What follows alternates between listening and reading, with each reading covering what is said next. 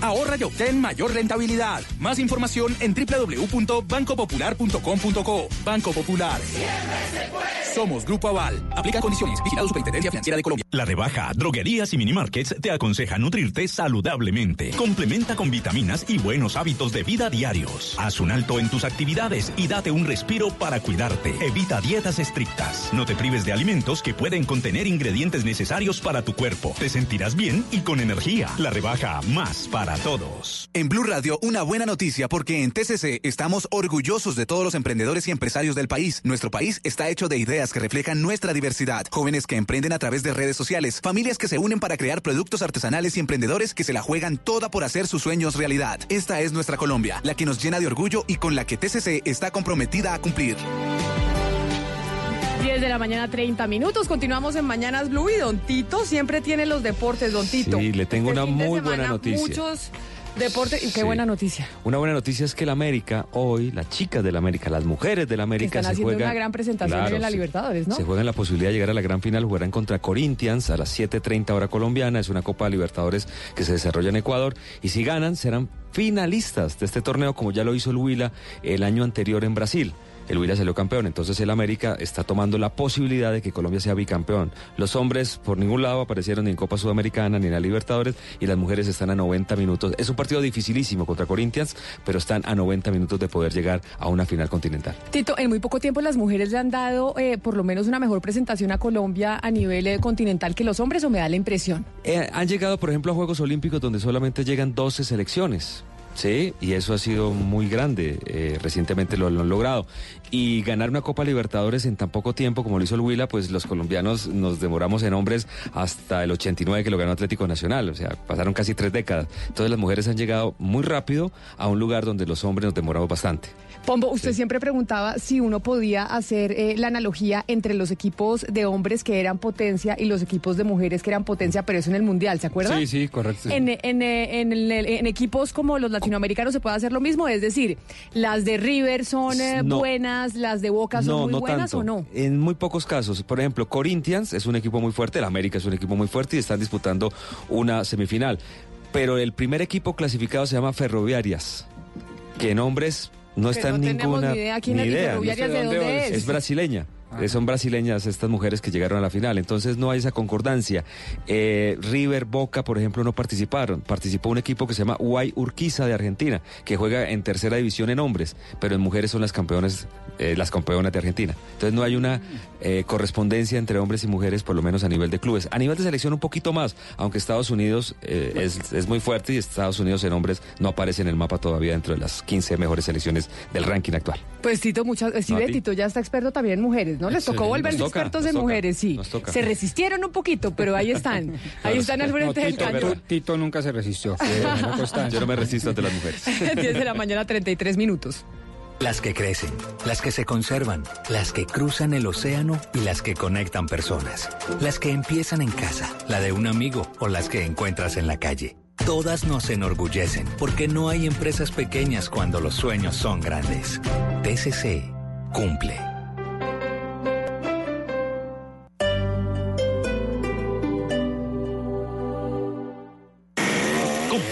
Chindaigua, la auténtica japonesa B430 a un superprecio. Trabajo pesado, potente, duradera, alto rendimiento y calidad garantizada. www.chindaigua.com.co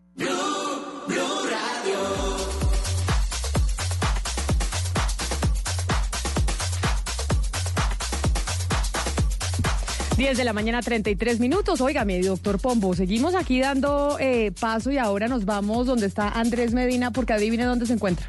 No tengo ni idea. ¿Qué es lo que uno siempre necesita? Platica, pues. Eso, pues amor sobre todo, necesitamos amor y salud, Bueno, sí, pero, sí, sí. pero necesitamos Se me plata, hizo ¿no? quedar un poco materialista, pero platica se necesita, digamos, para el diario vivir.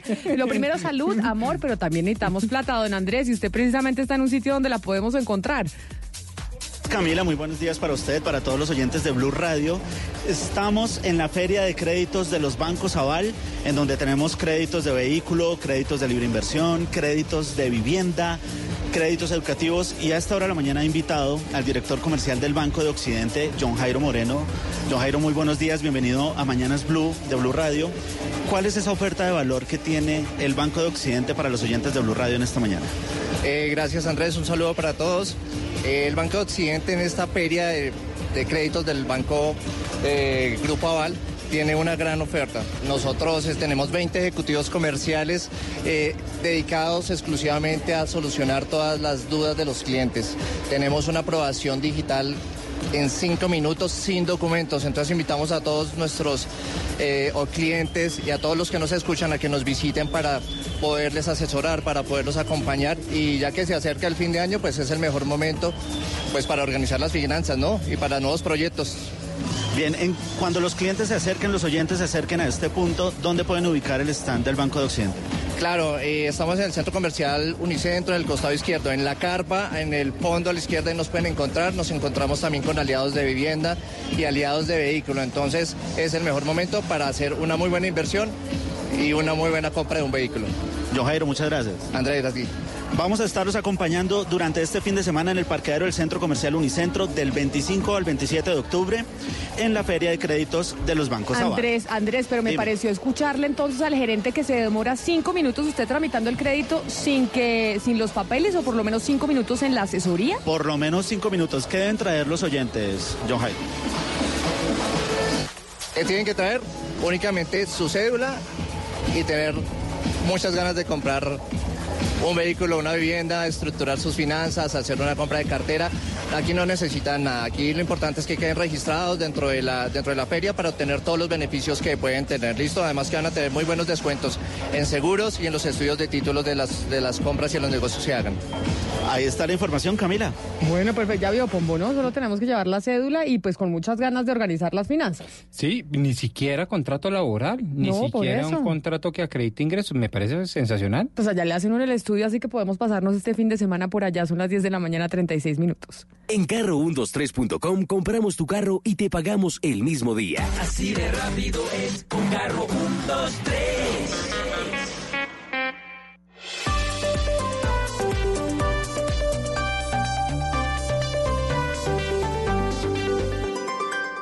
Desde este momento, Colombia está al aire. Mañanas Blue con Camila Zuluaga.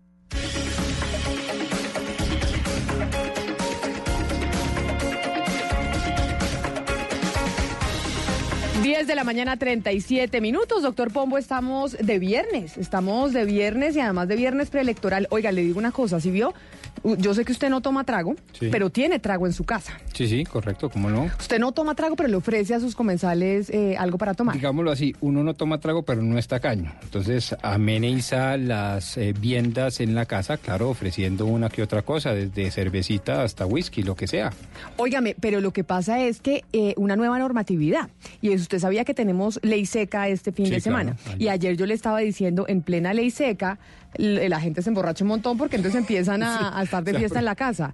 Empieza, ¿por qué no ponemos música para, para la fiesta de la casa, le parece? ver, bueno, Hoy estamos eh, de viernes de estrenos, de estrenos en eh, las plataformas musicales, y hay una canción, a ver, esta es para para darle gusto a don Oscar Montes, porque Oscar Montes siempre pide vallenato, ¿no? Yo no sé si le guste a don Oscar Montes en Barranquilla, don Silvestre Dangón, pero este es un estreno, un estreno vallenato hoy viernes que se llama Vallenato Apretado.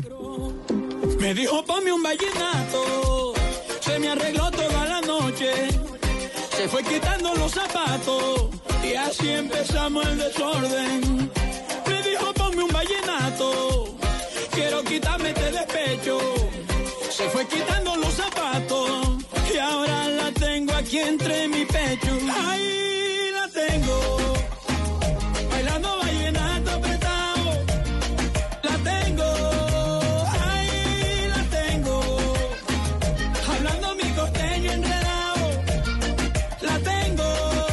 Vallenato Nueva Ola, Oscar Montes. Yo sé que usted eh, poco. Uy, no, Camila. a mí sí me No, gusta.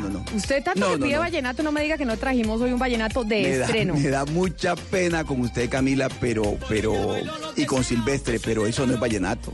Esto es una maravilla, se llama Vallenato Apretado y así es como queremos bailar. Pero lo que yo le estaba contando a Pombo a propósito de viernes preelectoral, en donde habrá ley seca, es que hubo una adición al decreto. Yo le decía, en, en ley seca la gente se emborracha en su casa, pues se prohibió la venta de licor a domicilio. Domicilio. En Bogotá tenemos el famoso correo de la noche, ¿o ¿no? Ah, sí, sí. Pero el Ah. correo de la noche ya lo, lo, yo creo que ya Rappi lo sustituyó, ¿no? Sí, lo reemplazó y en, no solo en Bogotá, yo creo que en todo el país. Pues acá nosotros, yo no sé, Oscar, allá en Barranquilla cómo es, porque aquí nosotros en Bogotá, por lo menos desde hace, hace algunos años, era el correo de la noche donde uno pedía el, eh, el trago a domicilio.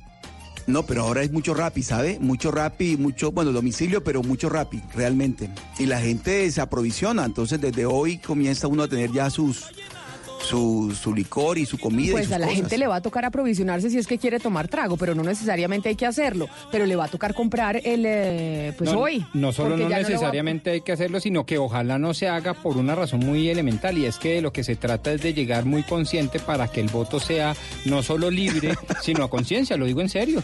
Esa- O sea, ese es que el espíritu de la borracho. norma. Exactamente, No, no, no, para que uno vaya a votar votar más racionalmente, más por convicción, libre de todo vicio. ¿Sabe que, que esa es la razón por la cual los musulmanes no toman trago, ¿no? Que no se les permite por religión, por cuenta de que ellos tienen que rezar cinco, cinco veces al día Alá. Y Conscientemente. Conscientemente. Dicen, uno borracho obviamente no puede tener una comunicación con Alá, con su Dios, de manera consciente. Por esa Pero razón mire, es que se prohíbe tomar se trago. inspira más, pero es menos Camila, consciente. más, más de un borracho vota mejor que un no bueno y sano. Es que eso le iba a decir O sea, yo, Camila. Está están las circulando- cosas. Está circulando en las redes un mensaje. Pero, pero que no dice, quiero justificar "No tampoco la- lo- lo- el tomar, ¿no? Que, que quede claro, no quiero justificar absolutamente el tema de tomar, pero digo, Sí. para cómo se está votando hoy en día. Oiga, está circulando en redes sociales un mensaje que dice no a la ley seca. Ya hemos votado sobrios y miren lo que ha pasado. Pero pues ahí ley seca, don Hugo Mario, y, no- y ahora a domicilio también la ley seca. Es decir, si usted quiere tomarse un vino en su casa, si quiere tener una comida y resulta que se le olvidó comprar el, eh, el alcohol o lo que, se, lo que se iba a tomar, pues se fregó, porque no le van a vender a domicilio. Entonces, y no le van a vender en el supermercado. Ofrezca juguitos, que eso tampoco queda mal. Uy, Pero usted va a hacer un brunch, ¿no? Va a hacer un, eh, un brunch el domingo. Sí, eso sin trago, pues. De Sin pronto una mimosa. Ah, eso le iba a decir. ¿Usted va a hacer un brunch y no va a dar mimosa, combo? Sí, sí, pero, pero ojo, Entonces le pero toca comprar- respetando la norma, respetando Pero la entonces norma. le digo una cosa, le toca comprar hoy, hoy Sí, sí. viernes. O sea, haga el mercado para el desayuno. ¿Ustedes sabían, Ana Cristina, que el doctor Pombo hace tradicionalmente un desayuno político los domingos antes de elecciones? Sí, yo sabía, además porque me mandaron eh, un WhatsApp diciéndome, mire, todos vamos menos usted. y no fue Pombo, no fue Pombo, fueron de los invitados. Me dijeron, este es el plan de todos menos usted. Porque usted está en Medellín, pero allá en Medellín Claro. muchas veces ustedes nos hacen fieros que con el metro, que la ciudad tan bonita, que mire toda la popularidad de su alcalde, nosotros les hacemos fieros con nuestro desayuno político. Camila, pero venga, yo le digo cómo estamos borrachos y yo no sé si están borrachos en, en las otras ciudades, pero aquí en Medellín sí nos tienen, pero borrachos con la publicidad electoral. Esto es eh, la tapa. La cantidad de vallas, la cantidad de pasacalles, de volantes que están entregando. Sinceramente no veo la hora de que sea lunes o martes para que esto acabe, porque tienen la ciudad muy fea por un lado y por otro lado, pues el desperdicio de papel, esa cantidad de publicidad y qué voladera de plata tan impresionante. Y entonces, más adelante vamos a hablar no de una encuesta en particular, sino del resultado de todas las encuestas, porque también nos tienen llenos de encuestas, ¿no, Ana Cristina? Mejor dicho, esta semana ha sido la semana de las Sí. encuestas, Pero analizando margen Sí, de error, que favorabilidad, que no favorabilidad, que si la encuesta tiene 700 encuestados, que la muestra es muy chiquita, que la muestra es muy grande, mejor dicho. Y al final todos los candidatos dicen, la encuesta de verdad es el día de la elección. Bueno, Pero se quedó sin saber, sin saber exactamente hasta cuándo se puede publicar encuesta. Yo hoy leía que hasta mañana. No. Hasta, decir- hasta mañana, hasta mañana se pueden publicar encuestas 24 horas. ¿Se acuerda que eso nos dijo Sí. el Sí, presidente pero- del Consejo Nacional Electoral? Sí, es, re- es Pero, distinto en Camila, regionales. En elecciones Camila, regionales sabe- es distinto. sabe que yo creo que es mejor como era antes. Antes creo que la veda eh, eh, incluía varios días. Es que lo que dice Ana Cristina es cierto. Uno conociendo de encuestas a pocas horas todavía de, de- de- de las, de las elecciones, yo no sé si eso será sano, digamos, para la democracia o cómo, o cómo mirarlo, pero, pero, pero el elector también necesita un tiempo de reflexión. Es decir, un momento como que Por ya eso, después, pero- de, de- de- después de recibir tanta información, hay un momento en que el elector, el votante, tiene que reflexionar sobre, sobre cómo va a decidirse Oscar. para, para votar. No sé, no sé. Digo yo, Hugo Mario, porque que realmente eh, lo que dice Ana Cristina, uno está eh, bombardeado por tanta información electoral Estamos que es desesperante. Lo que pasa es que no hay cultura política en este país, la gente no está educada políticamente, insisto en eso. Claro que debería reflexionar el elector mucho antes de las elecciones, pero la encuesta eh, pues no, no, no, no tiene nada que ver, que, que- el elector independientemente de la encuesta debería igual reflexionar y votar a conciencia por convicción, por el candidato de sus preferencias, no porque el, marque, el que marque primero.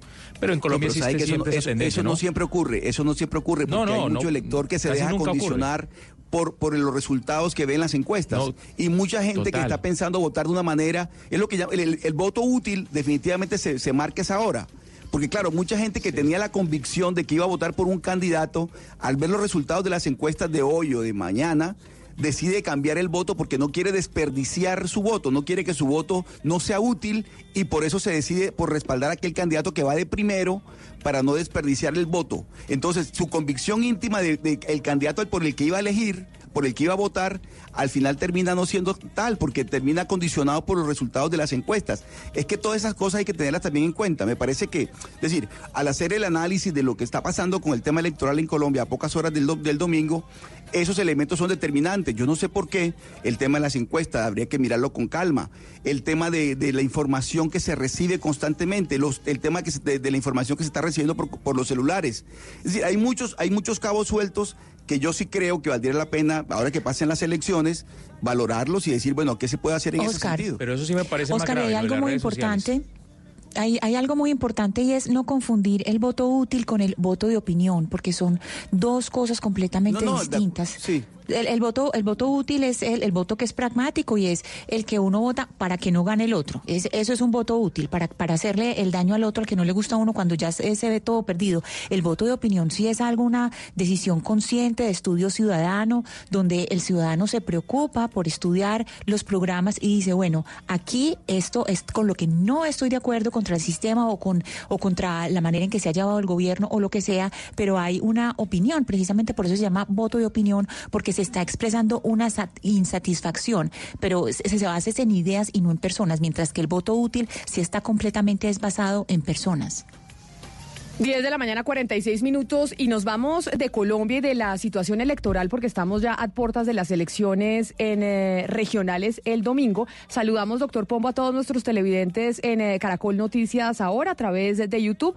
Ya saben que no solo nos escuchan, sino que también nos ven. Y nos vamos a ir al sur eh, del continente, nos vamos para Chile, porque los ojos del mundo siguen puestos también en Chile por cuenta de las manifestaciones que ya cumplen un poco más de una semana. Y es que además las organizaciones de derechos humanos, incluso la comisionada de derechos humanos de Naciones Unidas, Michelle Bachelet, comunicó la decisión de enviar una misión a Chile para verificar las denuncias por eh, violación a los derechos humanos. Ya son 18 las personas que han perdido la vida durante estas violentas manifestaciones. Y Chile pues tiene evidentemente el fantasma de la dictadura, por lo cual tiene ese fantasma de la violación de derechos humanos, asesinatos, torturas, desapariciones y demás. Estamos hasta ahora en comunicación con el presidente del Senado chileno. Él es el congresista Jaime Quintana. Señor Quintana, bienvenido a Mañanas Blue. Mil gracias por estar con nosotros hasta ahora.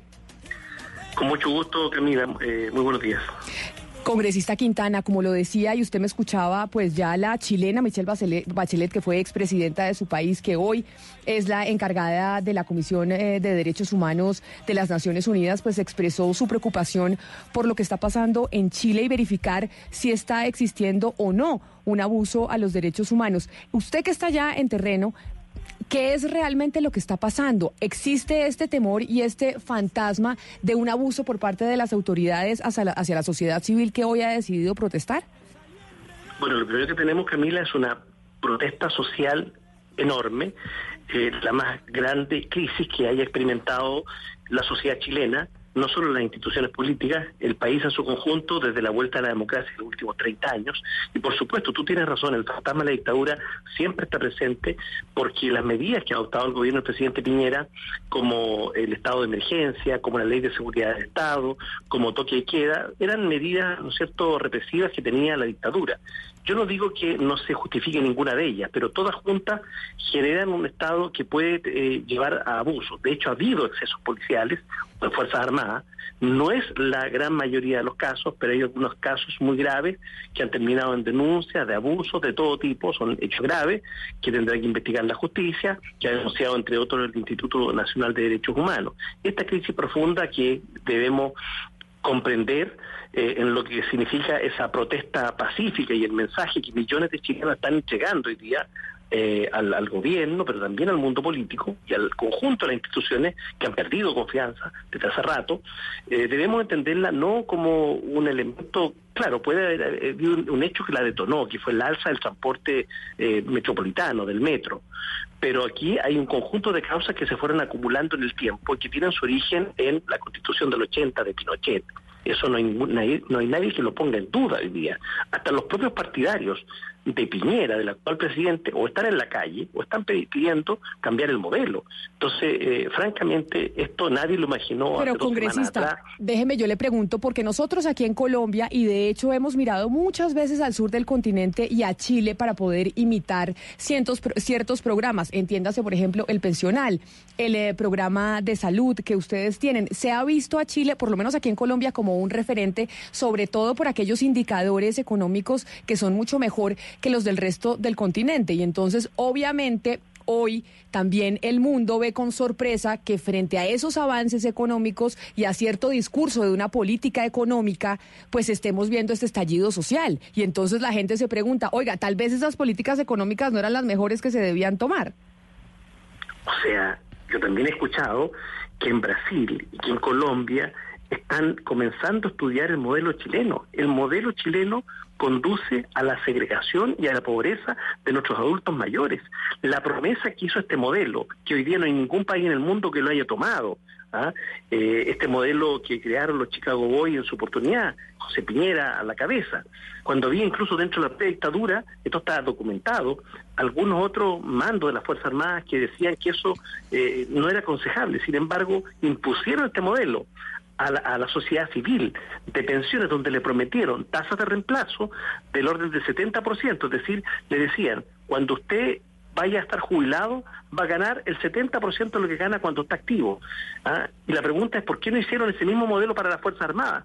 Porque bueno, ellos sabían que estaban haciendo un experimento. O sea, yo el llamado que le hago a América Latina, a cualquier país, cualquier gobierno que esté mirando eh, o, insinuando tomar el modelo de la dictadura de Pinochet para las pensiones, o sea, no saben el problema que está metiendo.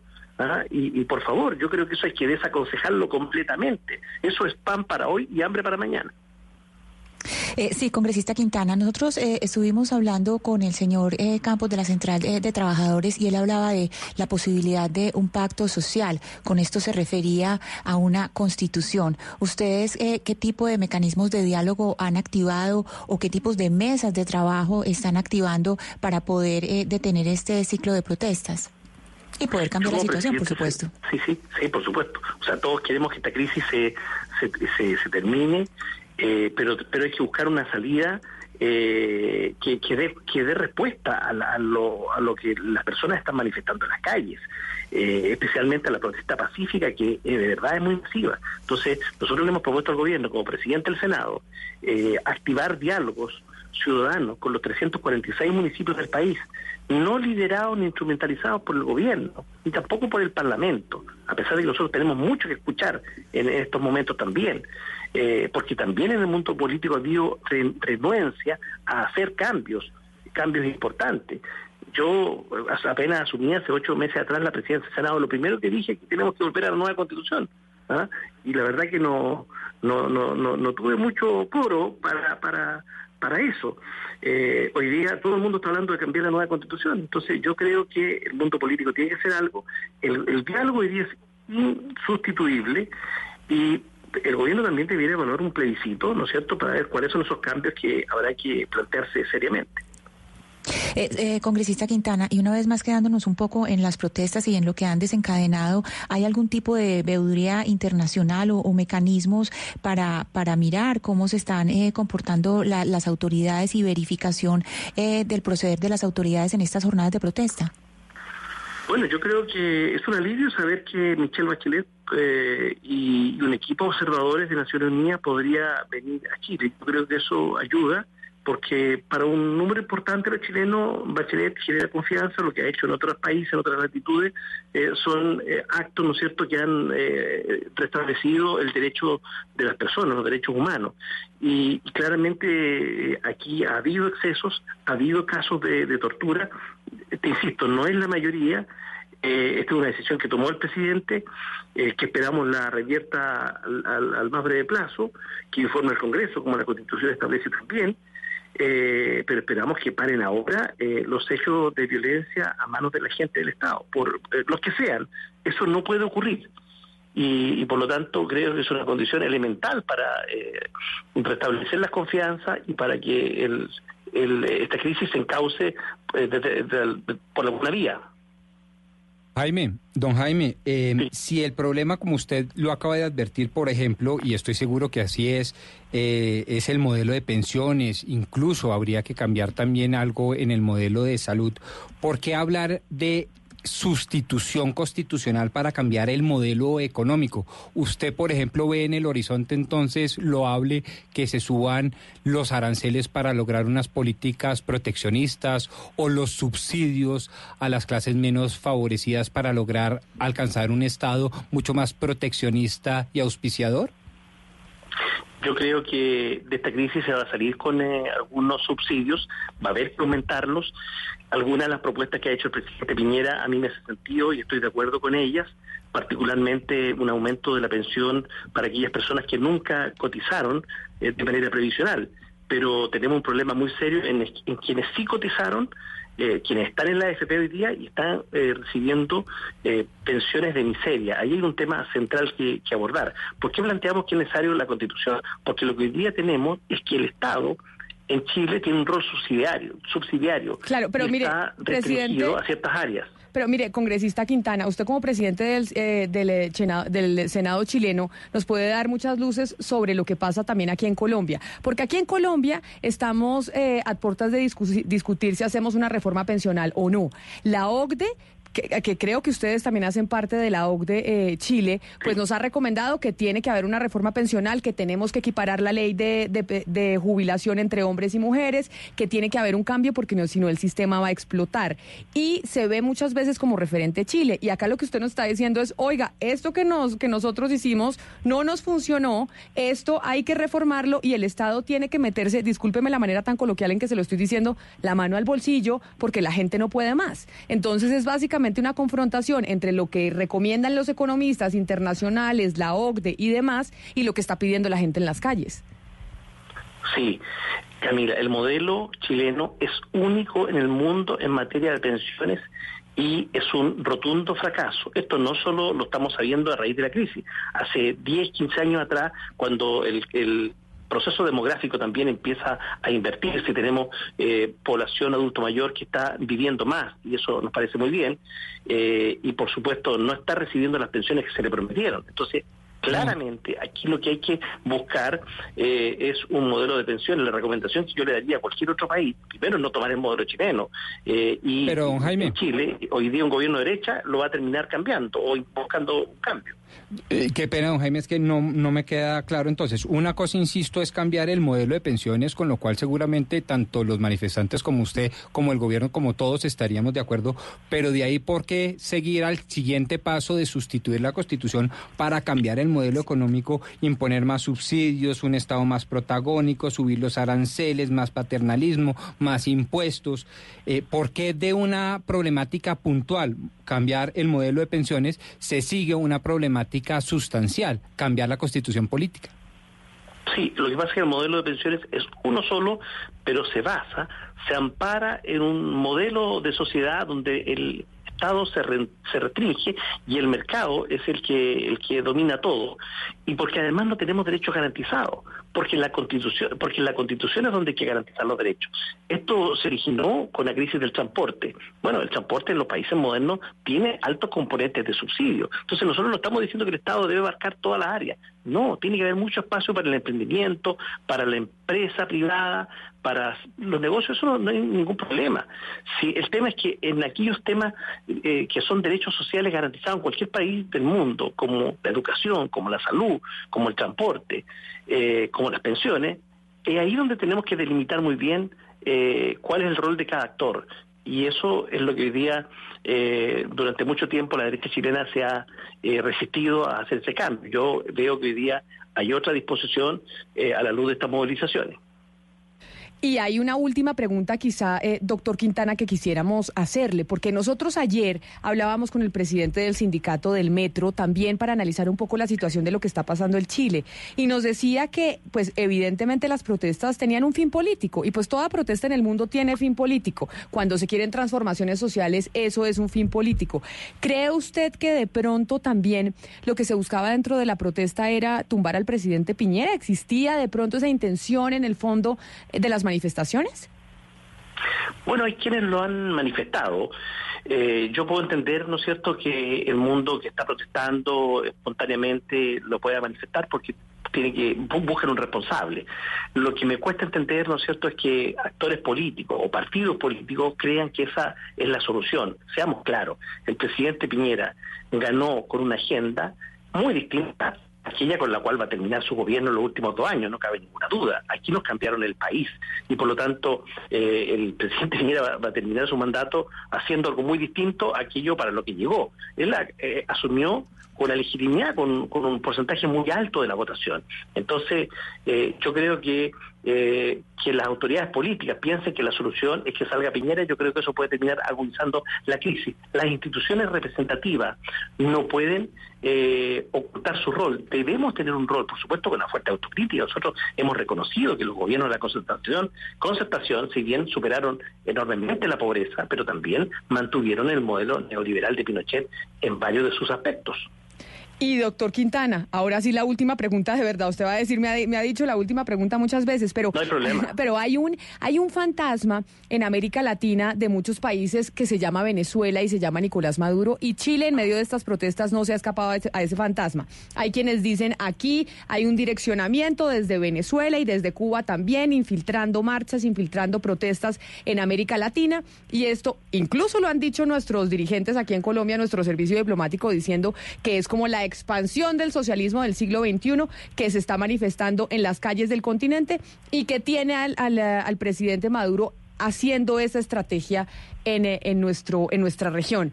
¿Eso realmente se ha visto en Chile o es realmente un fantasma que tienen muchos y que no es real? Yo no creo que haya una sola de las personas que está protestando en Chile que esté eh, pensando eh, razonablemente en importar a Chile el modelo eh, venezolano. Ahí tenemos una crisis social, política y humanitaria. No veo un solo actor político que esté en eso. Al revés, eh, la izquierda también chilena ha sido muy crítica del régimen de Maduro, por lo tanto es un fantasma más que no contribuye y no ayuda a la solución de esta crisis. Es el presidente del Senado en Chile, el congresista Jaime Quintana. Señor Quintana, mil gracias por atendernos hoy aquí en Mañanas Blue. Con, con mucho grado, Camila, que tengan una muy buena jornada. Un abrazo.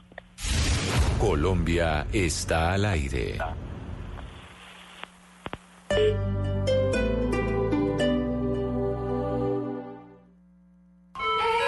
Increíble, ¿ah? Antes uno tenía que ir hasta el hospital para cualquier consulta, ¿se acuerda? Ah, sí, claro, mija. Es que ya no es como antes. Ahora en los barrios lo atienden a uno. Ah, sí, sí, que no solo es medicina general. Tienen hasta 30 especialidades. Es que es el colmo que hayan hecho ir a los especialistas a los barrios.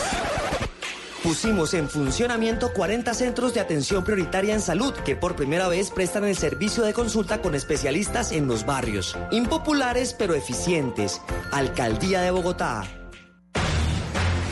Soy Carlos Fernando Galán y lo invito a que este 27 de octubre, en el tarjetón al Consejo, busque el logo de Bogotá para la gente y marque el 3. Recuerde, marque el 3 al Consejo. Soy Juan Baena, el concejal de Galán. Publicidad política pagada.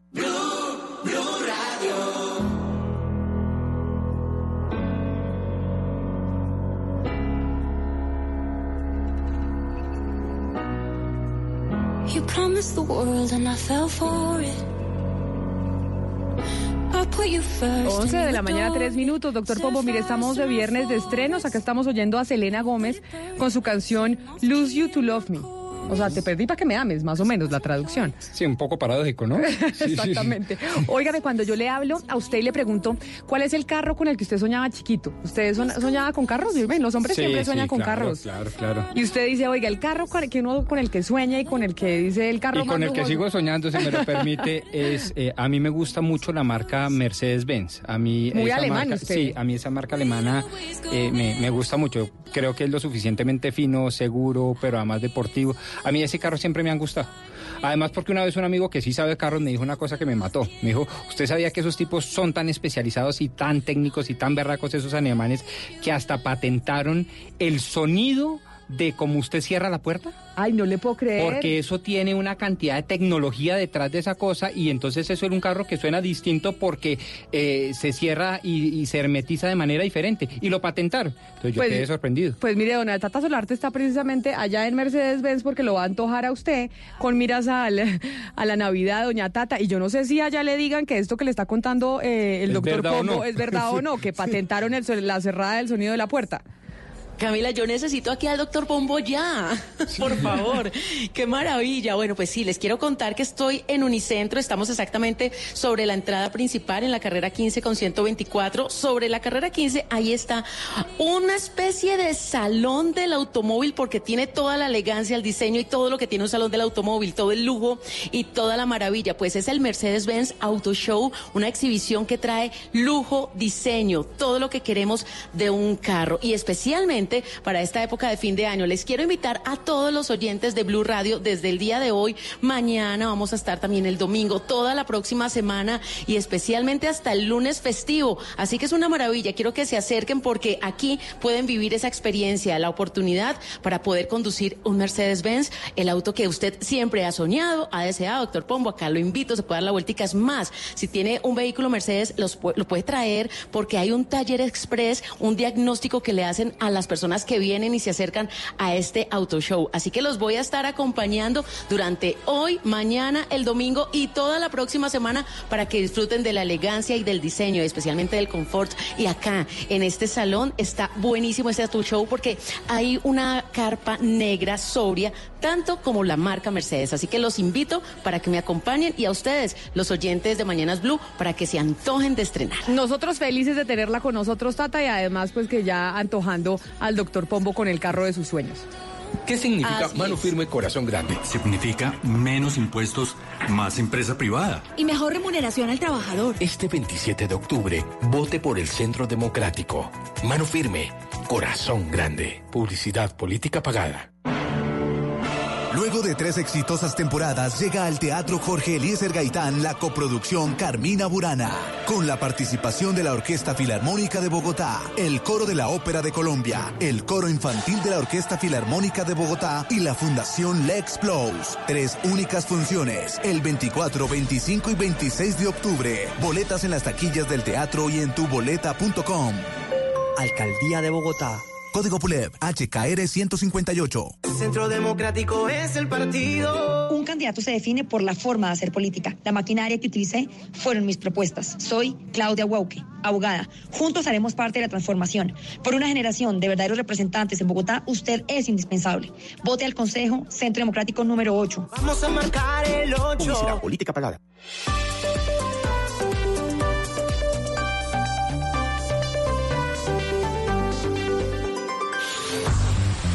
De la interpretación de los hechos en diferentes tonos.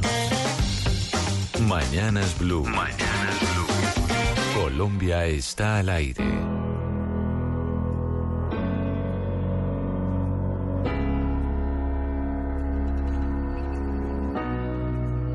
You promised the world and I fell for it.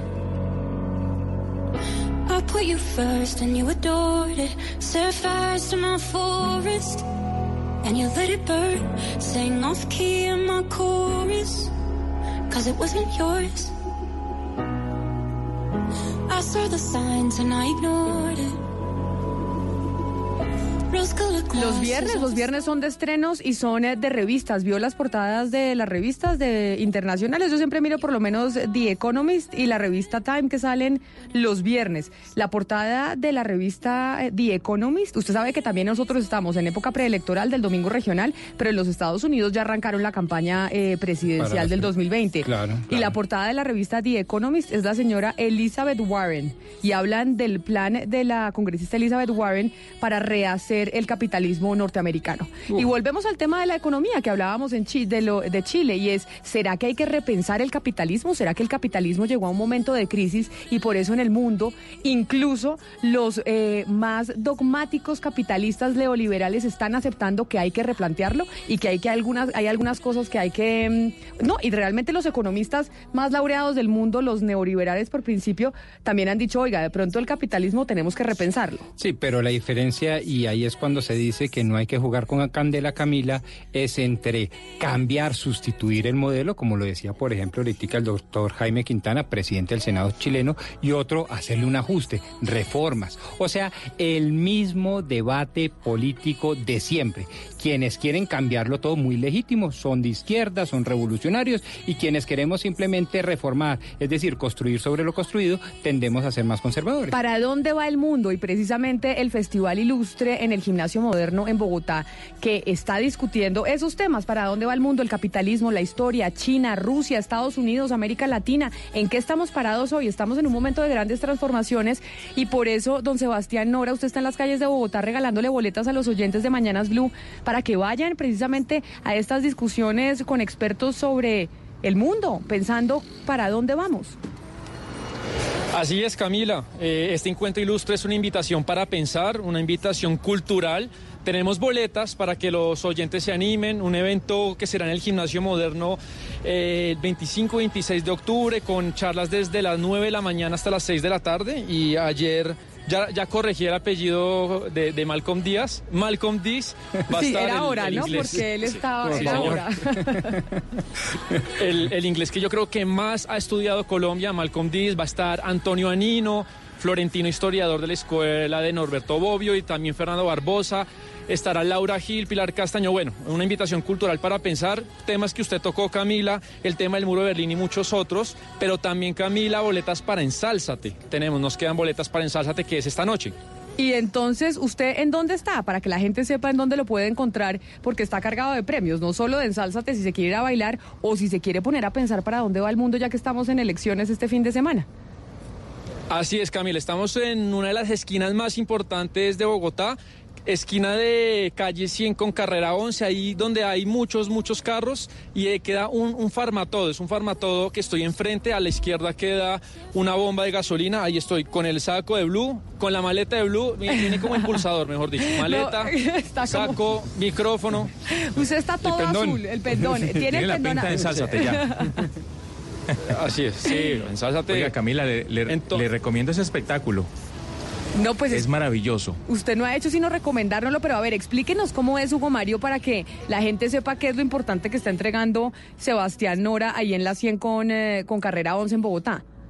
Mire, usted desde que se sienta Camila y comienza el espectáculo se siente como, no sé, en Las Vegas, en un gran eh, espectáculo de esos eh, internacionales. Son más de 10 escuelas de salsa en escena, eh, más de un centenar de bailarines integrados en el mismo show. Además, una bim band en vivo interpretando música salsa, pero también fusionada con otros, con otros géneros musicales. Es música del mundo, Camila, pero además eh, hay una hora loca especial donde la gente sale a interactuar con los artistas. Es un espectáculo maravilloso, no se lo pueden perder. Y Hugo Mario, va- varios de los bailarines son campeones mundiales de salsa. El más alto Claro, nivel.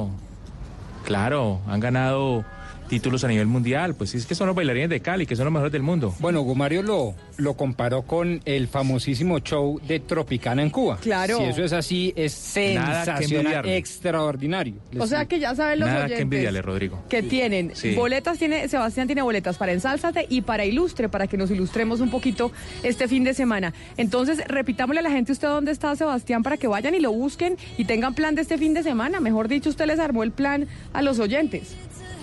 Así es, sí. eh, cualquier persona que quiera ir a estos eventos, estoy en la calle 100 con carrera 11, en toda la esquina que hay un farmatodo y a mano izquierda hay una bomba de gasolina. Ahí estoy en, en- en la acera. Y lo que tienen que hacer es oír el programa, qué temas vamos a tocar, qué vamos a hacer. Les hacemos una pregunta sencilla, la idea, por supuesto, no es corcharlos. Y si la responden afirmativamente, se, se llevan la boleta. Bueno, entonces usted tiene el pendón abierto, ¿no, Sebastián? Abrió el pendón. No, hoy me vine sin pendón. Me No. lo- fui, fui a la bodega y me lo, me lo quitaron. Se lo, se lo llevó Se fue, un se fue, compañero. le dio pereza. No, Es que ayer le pesó un poquito, ¿sí o no? Se, se fue No, sin pendón, no. le dio pereza llevarse el pendón. Aquí lo van a No, regañar, don no. Sebastián. No, hay que comprar otro pendón. Yo le, yo le digo a María Alexandra que compre otro. Óigame, pero este fin de semana, además de los planes que usted está ofreciendo de Ensálzate y de Ilustre, este es un fin de semana electoral, porque el domingo vamos a ir a las urnas. El domingo 27 de octubre, Colombia elegirá a sus gobernadores, alcaldes, diputados, concejales y ediles. Se acercan las elecciones regionales y con ellas las denuncias de corrupción en las campañas. Blue Radio investiga. Y la situación de las denuncias de corrupción eh, precisamente en Pereira siguen estando muy delicadas, Ana Cristina. Oiga, ¿se acuerda que ayer hablamos de la denuncia que hizo un congresista del Centro Democrático, representante a la Cámara, el doctor Vallejo, diciendo, hay un candidato a la alcaldía que se le ha denunciado por una incompatibilidad a la hora de hacer unos contratos y no ha dado la cara? Pues me están mandando, en este momento me está mandando un oyente una foto de cinco candidatos a la alcaldía y una cabeza de lista al Consejo de Pereira que están denunciando las porquerías de los bandos mayoritarios en disputa. La cosa en Pereira está muy delicada. Sí, Camila, está bastante delicada y precisamente de Pereira viene la denuncia que tenemos hoy porque es eh, un contratista que dice que precisamente por eh, estos audios que llegaron a Procuraduría sobre eh, esta, esta especie de, de, todo este entramado que estaba haciendo el alcalde Juan Pablo Gallo, que ya está eh, suspendido por la Procuraduría por tres meses, pues este contratista dice que se ha puesto a circular un audio en que lo están intimidando y que lo siguen intimidando de otras maneras y que se siente amenazado. Y precisamente este contratista, el señor Luis Rúa, está con nosotros. Señor Rúa, buenos días.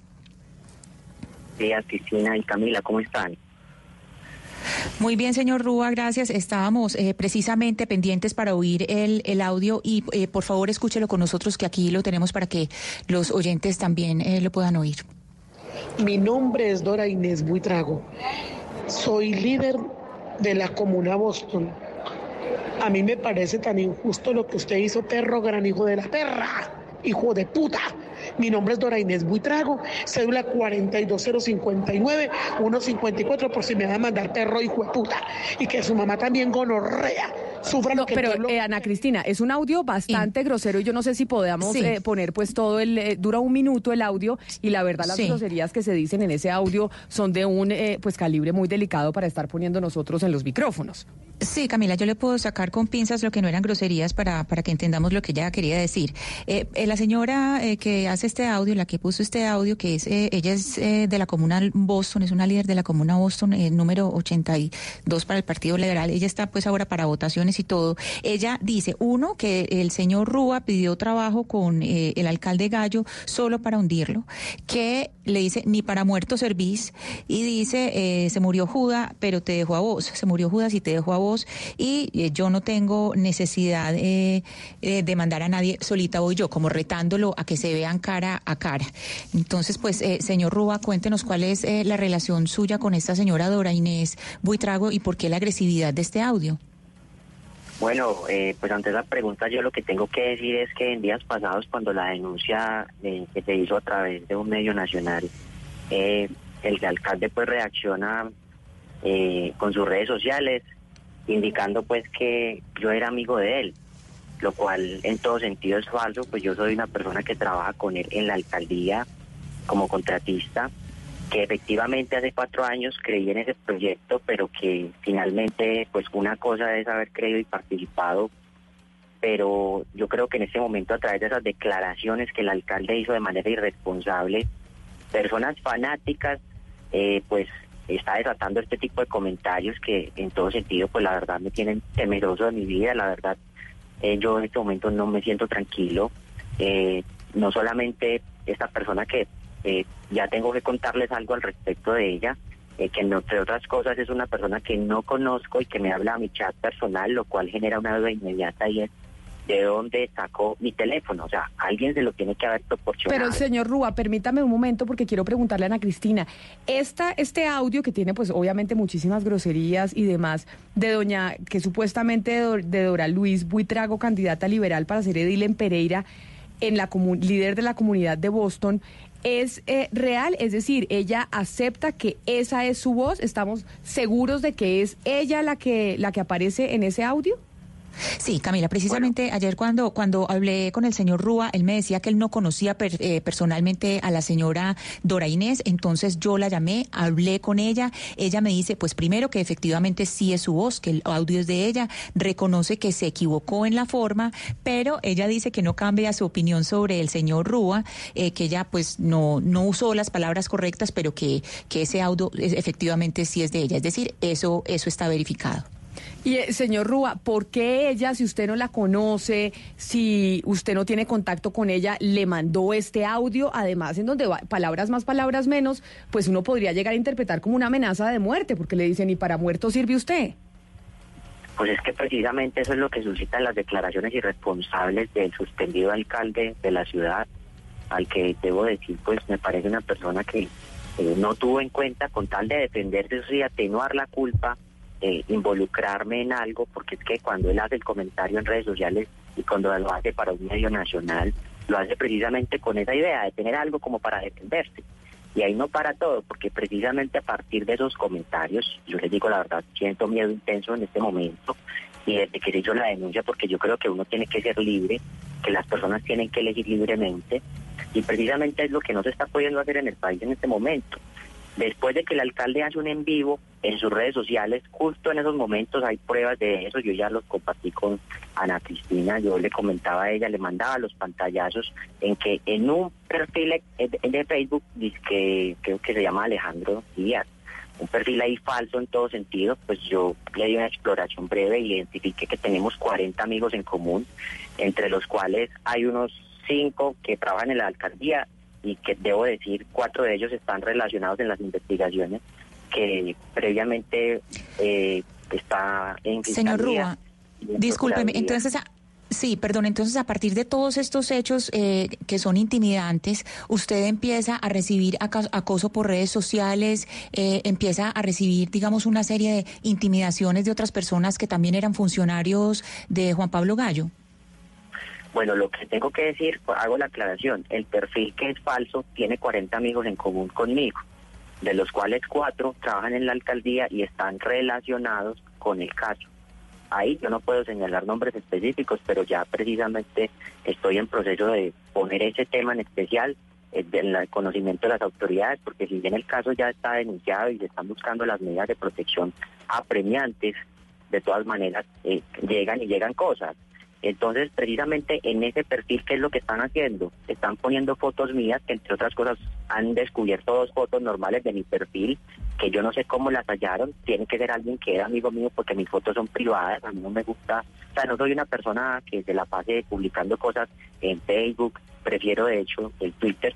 Sacaron dos fotos mías, una de ellas la recortaron, modus operandi eh, muy conocido en el país como para generar odio, eh, la desinformación que llaman y precisamente la recortan y dicen que en esa, en esa foto yo estaba apoyando determinado candidato. Acto seguido, cuando me doy cuenta, porque por fortuna tengo muchos amigos, personas que me quieren y que entienden el hecho, me han mandado los pantallazos eh, de esto. Cuando yo me doy cuenta, les digo, no vea, acá está la foto real y muestro que en la foto real era un evento en el cual yo estaba, pero en la personería y no era en época electoral. O sea, están inventando una cantidad de cosas pero pues más que eso, más que temer por lo que están diciendo, porque todo a la final se va a saber, eh, yo creo que es el hecho de que me están poniendo en riesgo y pues yo la verdad creo que eh, eh, esto es una falta de respeto y de humanidad y y el alcalde. Pero entonces déjeme, señor, señor Rúa, déjeme, yo lo interrumpo porque acá incluso esto que está pasando en Pereira ya está teniendo unas implicaciones a nivel nacional. Las denuncias que usted hizo sobre el alcalde de Pereira que llevó a la fueron las que llevaron a la suspensión del alcalde por parte de la Procuraduría y por eso le envían a usted este audio, esta eh, candidata a edil del Partido Liberal que usted no conoce pues eh, yo relaciono el hecho y yo puedo decir en contraste que ocurre después de las declaraciones del alcalde. Eso es lo que puedo decir, yo no lo puedo culpar a él por eso, pero puedo decir que tiene que ver porque él no tenía por qué victimizarse con tal de atenuar la culpa y suscitar el apoyo de sus seguidores. Y hay algo que llama mucho la atención, y es que precisamente el en vivo que él hizo, esta mañana eh, yo ingresé, pues tras me metí un ratico a revisar y al parecer lo bajaron y lo volvieron a subir como para que no apareciera pues de hecho el video no aparece como tal Claro, eh, pero no, pero, pero lo que yo le digo, señor Rúa, lo, eh, no, lo que usted, el alcalde de Pereira hoy está suspendido por el Procurador General de la Nación. De hecho, el, eh, Ana Cristina, si vemos el presidente del Partido Liberal, el expresidente César Gaviria, de hecho le mandó un vainazo horrible al Procurador General de la Nación diciéndole que se estaba metiendo en política al suspender el alcalde. Y ya el procurador Fernando Carrillo le respondió a César Gaviria diciendo desde Valledupar que se ganó una reprimenda de un jefe político de un partido diciéndole que lo había llamado, eh, que él había obrado de manera arbitraria. Y dice el procurador, arbitrario es presionar a los electores y convertirlos en re- y convertir en rehenes a los ciudadanos. Es decir, aquí ya tenemos un enfrentamiento entre el procurador Fernando Carrillo y el expresidente César Gaviria por Pereira y por la suspensión de un alcalde. Y por eso la, la pregunta, la pregunta es, señor Rúa, ¿la denuncia que usted hace es la que tiene al alcalde suspendido? Así es, así es, porque precisamente hay otra denuncia de un tercero eh, que precisamente está en fiscalía, en la cual también soy testigo eh, de los hechos, eh, pero pues esa denuncia es un poco como de más trayecto. Lo que pasa es que hubo un foro, en ese foro eh, de un medio nacional, eh, yo vi la ocasión para dar a conocer unos hechos que me parecían en todo sentido eh, irregulares y que es importante que la opinión pública conozca. Entonces, en ese foro, pues la persona que hizo la publicación, esa publicación le llegó a, a la Procuraduría. O sea, es que ese es el poder de los medios. Rúa, pero, procurador señor Rúa, pero es que ahí también hay algo, hay algo fundamental dentro de su denuncia. No es solamente ese audio eh, que después pasa a la Procuraduría y es donde queda la evidencia del alcalde eh, Juan Pablo Gallo, sino que también usted tiene conocimiento de cómo funciona la aplicación Contacto, que es una aplicación para tener referidos. Por favor, explíquenos cómo funciona esta, esta aplicación, pues que básicamente es una aplicación para que, para que aceita la, la corrupción, básicamente. Bueno, pues al respecto de eso, no sé si puedo mencionar el medio que hizo la investigación. ¿Puedo hacerlo?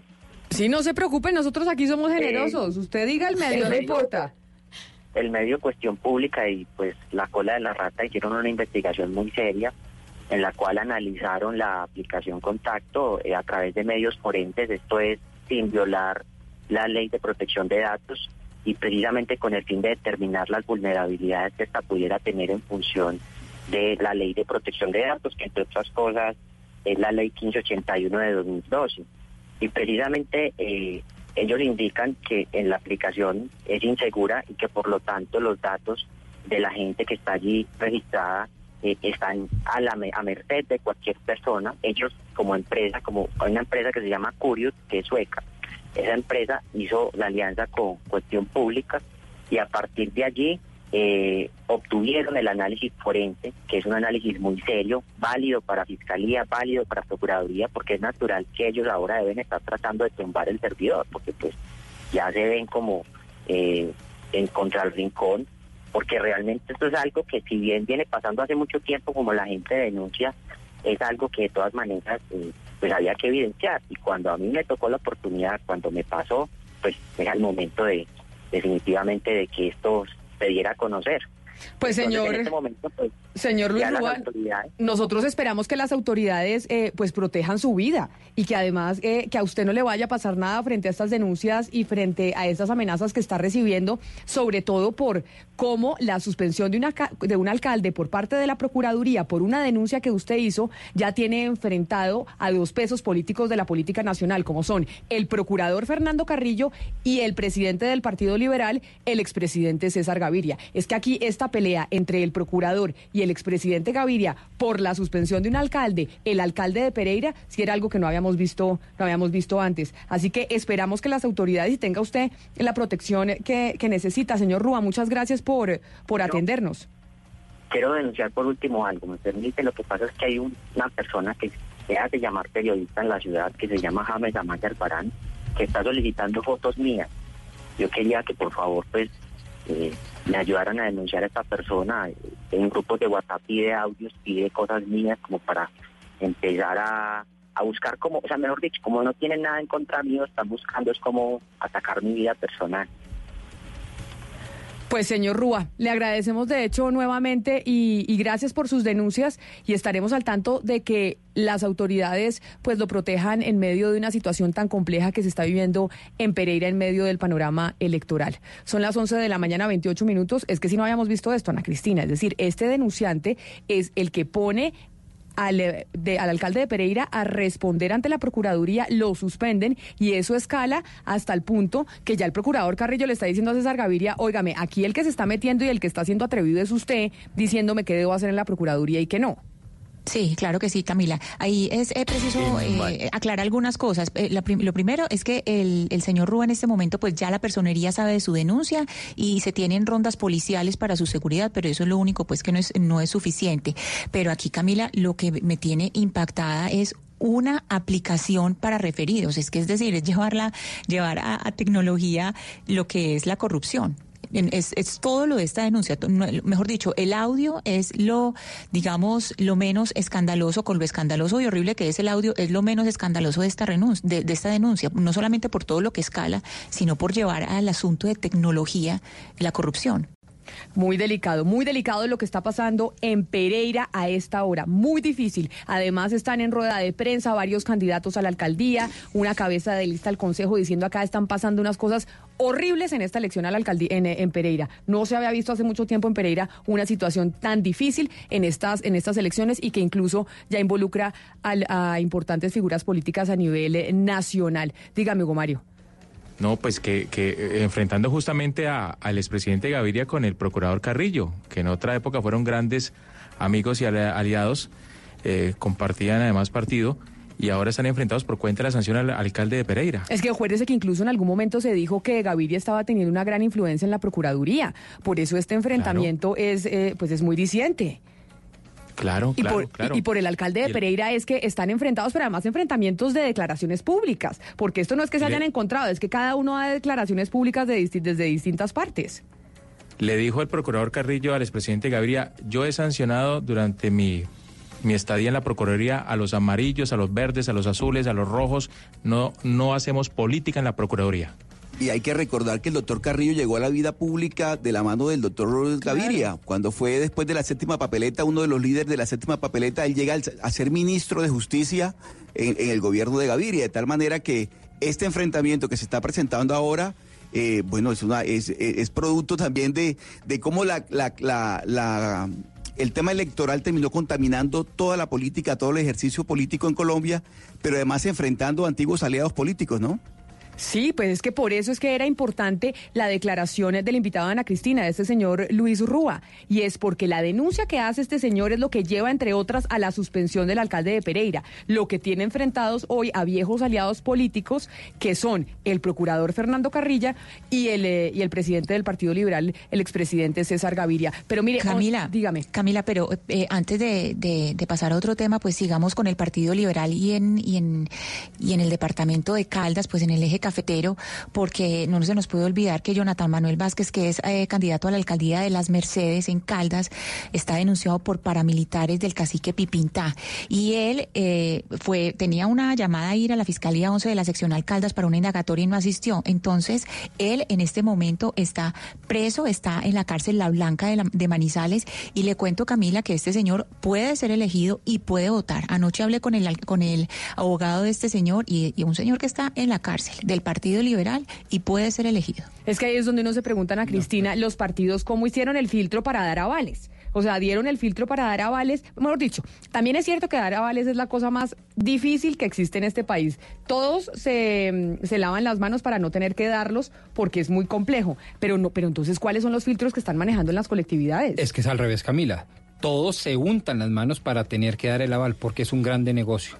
Y es un grande negocio sencillamente, ¿por qué? Porque el aval es una licencia para entrar en el sistema democrático de elección popular. Y como es esa licencia, esa licencia como el cupo del taxista, vale.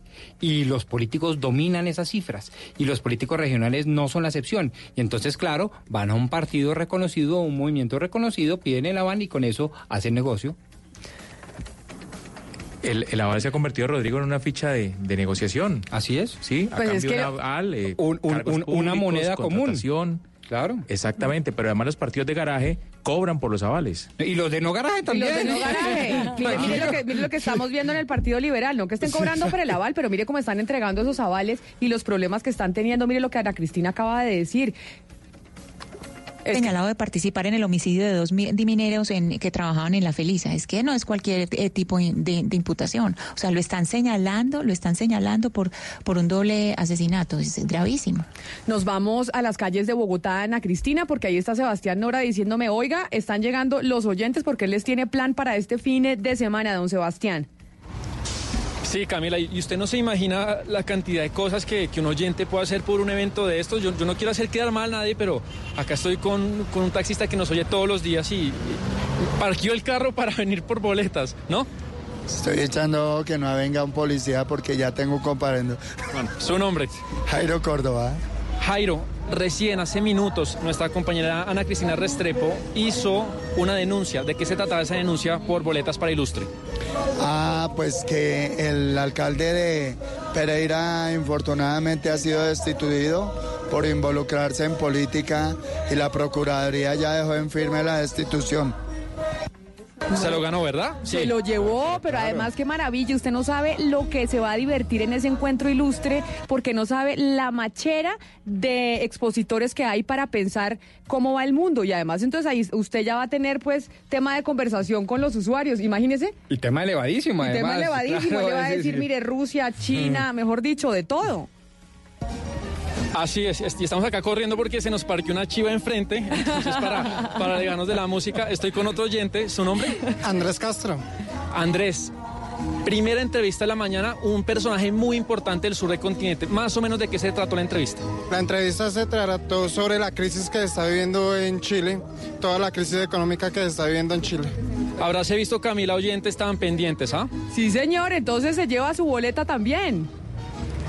Así es, así es. Eh, y tengo, tengo más, déjeme darle paso a un, a un último. ¿Su nombre? Ricardo Antonio Montenegro. Ricardo, dígame un miembro de la mesa que no sea Camila Zuluaga, nuestra directora. Eh, de, eh, Oscar Montes de Barranquilla. Muy bien, muy bien, también.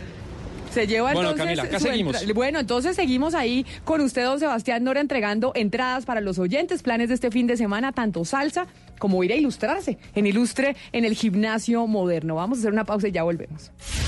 Colombia está al aire. Las buenas ideas han llegado para quedarse. Casa Ideas abre su nueva tienda en el centro comercial Atlantis Plaza. Sé uno de los primeros 200 clientes y te obsequiamos un bono por 30 mil pesos para que compres lo que quieras. Disfruta de nuestra gran variedad de productos con diseños únicos a precios al alcance de todos. Te esperamos este miércoles 30 de octubre a las 10 de la mañana. Casa Ideas, productos para el hogar.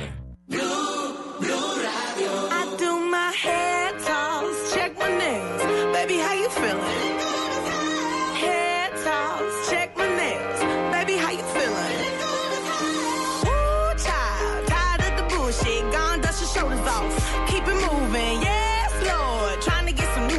Estamos de viernes, de viernes de estrenos eh, de música en las plataformas eh, musicales. Esta es la última canción eh, de Ariana Grande, la que se está publicando en las distintas plataformas musicales. Pero yo por lo pronto me voy. Doctor Pombo, usted quiere comprar un carro, ¿no? Estábamos Sí. hablando que queríamos un Mercedes-Benz. Me la puso alta, pero sí me encanta, sí me Y encantaría. entonces para comprarse el carro usted necesita un crédito, ¿no? Sí, bueno. Necesita un crédito y quien está ayudándole con los créditos precisamente allá en Unicentro con el grupo Aval en Superia es don Esteban. Don Esteban, bueno, ¿cómo? Don Andrés, no es Esteban, es Andrés. Don Andrés, cuénteme cómo va la cosa por allá. Camila, la cosa va muy bien, muchísima gente en esta feria de créditos de los bancos Aval, créditos de vehículo para el doctor Pombo para que venga, compre el vehículo que- de sus sueños, también tenemos créditos de libre inversión, créditos de vivienda, créditos educativos y hasta ahora me acompaña el señor Óscar Espinel, gerente regional del Banco Popular. Don Óscar, bienvenido a los micrófonos de Blue Radio. Cuéntenos cuál es esa oferta de valor que tiene el Banco Popular para los oyentes a esta hora. Andrés, muchas gracias. Son todos bienvenidos a esta feria en Unicentro del Grupo Aval. El Banco Popular es el primer, están a la derecha.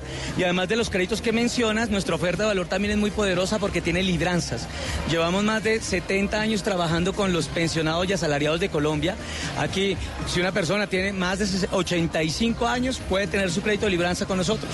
También para los asalariados tenemos productos de ahorro sin comisiones, totalmente disponibles, con unas tasas que son además de rentables, favorables porque esos productos también tienen sorteos, premios. Y quiero contarte, Andrés, que también tenemos innovación. En este momento nuestras tarjetas de crédito, un cliente que necesita una tarjeta de crédito conversa con nosotros y de esta feria en 40 minutos puede llevarse ya lista su tarjeta de crédito lista para comprar. Y solamente debe traer el documento de identidad y ya. Únicamente, únicamente creemos en las personas, creemos en nuestros clientes y lo mejor de todo, la mejor atención. Acá buscamos que los colombianos tomen buenas decisiones financieras y tenemos los mejores asesores para que los acompañen en ese proceso de toma de decisión. Muy bien, es Óscar Espinel, gerente regional del Banco Popular. Muchísimas gracias por acompañarnos en esta mañana, don Óscar. Y los estaremos invitando para que se acerquen aquí al Centro Comercial Unicentro en el parqueadero sobre la 15 para que disfruten de buenas tasas, buenos precios y beneficios únicos en esta feria de crédito de los bancos Aval. Con tu familia, tus amigos, la experiencia más grandiosa la vives en Titán. Titán Plaza, Centro Comercial. Grandioso. Mi amor, mi amor, ya vengo. Voy a ir a vender el carro. Listo, mi amor, vendí el carro. ¿Cómo así, tan rápido? Sí, porque Carro 123 te lo compra y te lo paga en minutos y en tres simples pasos. 1. Ingresa a www.carro123.com y recibe un precio inicial por tu carro. 2. Agenda una cita para revisarlo sin costo. 3. Obtén oferta de compra y el pago al instante. Así de rápido es con Carro 123.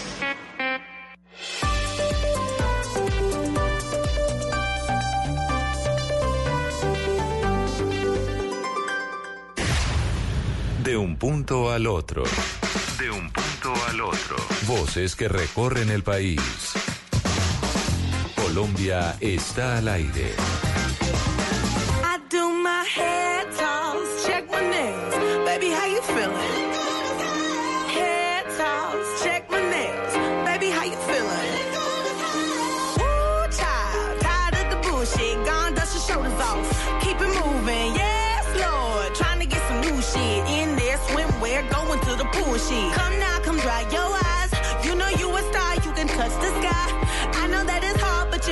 Try. 11.40 minutos. Doña Diana la veo preocupada. ¿Por qué le pasó?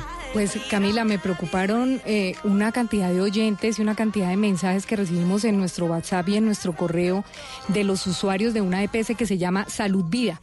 Y esta gente está eh, preocupada porque parece que quedan en el limbo, porque eh, contra ese EPS ha habido una cantidad de denuncias. Ya la Superintendencia de Salud había manejado el tema porque había más de 11 mil quejas de los afiliados, ya tienen más de 4 mil tutelas, han dejado de prestar servicios en muchos departamentos, han dejado de prestar servicios como oncología, por ejemplo, que es súper importante, y como cuidados intensivos. Mejor dicho, era un desastre esa EPS y ya eh, la Superintendencia había decidido liquidarla. Pero Camila, 10 personas eh, usuarias de esa EPS pusieron una tutela en Valledupar y la juez de Valledupar, Soraya Inés Zuleta Vega, eh, puso una medida de, de suspensión de la liquidación que, que, se suponía que un millón eh, o más de un millón, un millón doscientos mil eh, afiliados tenían que pasarse el primero de noviembre a otra EPS. El, el, Ministerio de Salud tenía que ponerlos en otra EPS porque esta EPS ya se liquida. Pues esta juez suspendió la medida y va a dar un fallo pronto. Hoy creo que a las 12 y 12 minutos se vencen las 48 horas en las que el el, superintendente tiene que decirle al ministro, no ministro, no pase a esa gente a otro lado, nos toca esperar y esperar a ver si nos dejan liquidar o no nos dejan liquidar. O sea, toda esta gente está diciendo, ¿nosotros qué vamos a hacer? 10 personas ponen una tutela porque a ellos no les ha pasado nada con la EPS, pero nosotros que nos dejaron de atender, que nos, nuestros familiares en muchas eh, oportunidades han muerto, que no nos prestan el servicio ni en Santa, ni en los Santanderes ni en la costa, ¿qué hacemos? Entonces, esa gente nos dejó preocupada, pero esa gente hace que pongamos la lupa sobre la decisión que va a tomar eh, eh, la doctora Soraya Inés Zuleta allá en Valledupar a las 12 y 12 minutos, a ver qué va a pasar con esta EPS. EPS Salud Vida. Vamos a ver qué pasa, pero sí es muy preocupante y después hablaremos con el superintendente a ver qué va a pasar, porque imagínense, 11 mil denuncias y, y 10 y 10 personas con o sea, una la, tutela la frenan super- todo. la superintendencia había liquidado la EPS por cuenta de las denuncias de los usuarios que no los atendían o que había alguna serie de problemas. Sí, exacto. Y ponen la tutela para frenar la, la liquidación de Y la die- EPS. sí, 10 10 usuarios que nunca habían tenido problemas, que en los registros nunca han tenido, o sea, no les ha faltado un ibuprofeno. Entonces ellos dicen, no, qué pena, pero nosotros sí necesitamos que nos sigan atendiendo los de Salud Vida Pero- y, y- y- y- y se, y se, se suspende el tema por 48 horas eh, eh, eh, para que esta gente tenga pueda decidir. El fallo sale a las 12 y 12, se define esta situación. No, a ver, a ver, a ver, eh, digamos, les explico lo siguiente. Cuando se mete una tutela de esta naturaleza, ¿qué hace o qué puede llegar a hacer el juez como en efecto lo hizo? Impone una medida cautelar y le da 48 horas al tutelado, en este caso a la superintendencia, al ministerio, a la EPS, al que corresponda, para que responda a la tutela. Exacto. Dentro de esa respuesta, pues obviamente se puede uno oponer no solo a la solicitud de fondo, sino a la medida cautelar. Entonces lo que va a pasar hoy a las 12, como usted dice, 12 y es 12. que se responde la medida, el, perdón, la tutela y por supuesto la medida cautelar. Después vendrá la jueza a resolver sobre la medida cautelar si la mantiene o no y después en no en un plazo no superior a 10 días, contestará definitivamente o resolverá definitivamente la tutela. Esos son los ciclos o esos son las etapas procesales de esta eh, tutela. Pero eso quiere decir que este más de un millón de usuarios tienen que seguir en la en la EPS que tienen Mientras no, se resuelva. mientras se resuelve la situación y ya no tienen que estarse pasando hasta que se resuelva la situación y están completamente preocupados y lo que nos escriben es díganos qué va a pasar, esto va a resultar peor que Salud Cop, entonces ahí uno dice esperemos a ver qué decide el fallo judicial. Pues vamos a ver, pero finalmente el juez uno confía en, en la justicia, el juez revisará la tutela, mirará si eh, son pertinentes o no y Tiene que después se primar el bien hacer la general. liquidación de la EPS. Pero en esos casos, eh, po- doctor Pombo, prima el bien general sobre el particular. O sea, 10 personas eh, pesan más eh, con una tutela que 11 mil con las denuncias que llevaron Ah, a la usted no puede liquidación. hacer ese análisis ¿O de eso justicia. cómo se hace? Usted no puede hacer el análisis de justicia. ¿Usted qué va a decir? Entonces No, no, prefiero sí lo ma- no, hacer, prefiero sí. matar a 100, prefiero matar a uno y no matar a 100. Usted, entonces, ¿por qué No, usted no, va a pero matar qué a no prima, a los no, pero judicialmente qué prima, porque es que las 10 personas que pusieron la tutela no han tenido ningún inconveniente con la EPS. Las 11 mil que se quejaron en la yo le digo una cosa, sí. Es como Es si usted, como si usted pone una tutela porque tiene su hija que se va, es- que se está muriendo de cáncer y si liquidan la EPS su hija se va a morir. No, pero es que esta EPS ya ni siquiera ese poniendo- servicio Pero un presta. ejemplo, entonces usted qué va, qué le va, qué va a decir, que es que eh, hay que priorizar los 11 mil que quieren irse y, y su hija que se está muriendo de cáncer y puso la tutela, ella sí que como es una, pues mejor favorecemos a los 11 mil y no a la una que se está muriendo. Por eso es que esas no. comparaciones del utilitarismo, porque ahí nos vamos a la, a la- a la filosofía utilitaria, y es que entonces priorizamos la mayoría por encima de una persona. ¿Y quién define? ¿Quién es, quién es usted para definir que es que se muera el uno y los otros no? Claro, es- eso, eso es verdad eh, y yo simplemente anoto dos cosas. Desde el punto de vista filosófico-jurídico, aquí el argumento no va a ser la primacía del interés general sobre el particular, que por demás es un principio constitucional plenamente aplicable. Lo que pasa es que en este tipo de casos, como bien anota Camila, no se aplica. Aquí, ¿qué es lo que sucede? Hay una medida cautelar en el marco de una tutela, una tutela que muy seguramente no la ha leído Diana, pero seguramente es una, es una tutela transitoria en aras a evitar un perjuicio irremediable. no, Ah, y un perjuicio subjetivo de estos tutelantes irremediable. Entonces, ¿qué tiene que hacer el juez o la juez en este caso? Pues tomar una, eh, una decisión transitoria, mientras que el juez especializado que revise durante meses todo el acervo probatorio, etcétera, etcétera, toma una decisión de fondo. Entonces aquí es una tutela seguramente transitoria en aras a evitar un perjuicio irremediable. Óigame, eh, este fin de semana ya hemos dicho una y mil veces que tenemos elecciones en Colombia, pero Sebastián, usted que está en Ilustre y está pensando en qué está pasando en el mundo y está muy internacional, Colombia no es el único país que tiene elecciones este fin de semana. Así es, Camila. El domingo, un día capital para la historia de Argentina, las elecciones generales presidenciales. Se presentan seis candidatos, incluso recuerde que tuvimos a uno, José Luis Esper, pero todo parece indicar hoy, hoy que estamos hablando de encuestas que Alberto Fernández va a ganar eh, en primera vuelta y no habrá necesidad de segunda vuelta.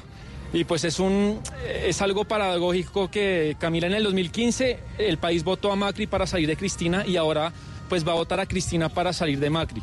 Un país que, que está en un estallido social, en una crisis económica profunda, dramática, que al terminar el año dicen algunas eh, firmas que va a deber el 98% del, eh, del PIB en deuda pública. No, pues Argentina- Argentina, bueno, que es la- los argentinos que votan. que es la demostración, además un mensaje aquí para mi amigo Rodrigo Pombo y para usted, don Sebastián Nora. Argentina, otra demostración de cómo a la gente no le gustan las medidas políticas y económicas que están tomando aquellos que se identifican con la ideología eh, más neoliberal y más de derecha. Argentina es otra demostración, lo mismo estamos viendo en el sur del continente. Yo solo les quiero dejar ahí ver, observar que vemos lo que está pasando en América Latina y cómo la gente se está levantando realmente, está saliendo a marchar porque no están de acuerdo con ciertas eh, políticas económicas que se están eh, tomando. Vamos a ver porque aquí don eh, Sebastián Nora y Jennifer Castiblanco nos van a explicar específicamente lo que va a pasar este fin de semana en Argentina.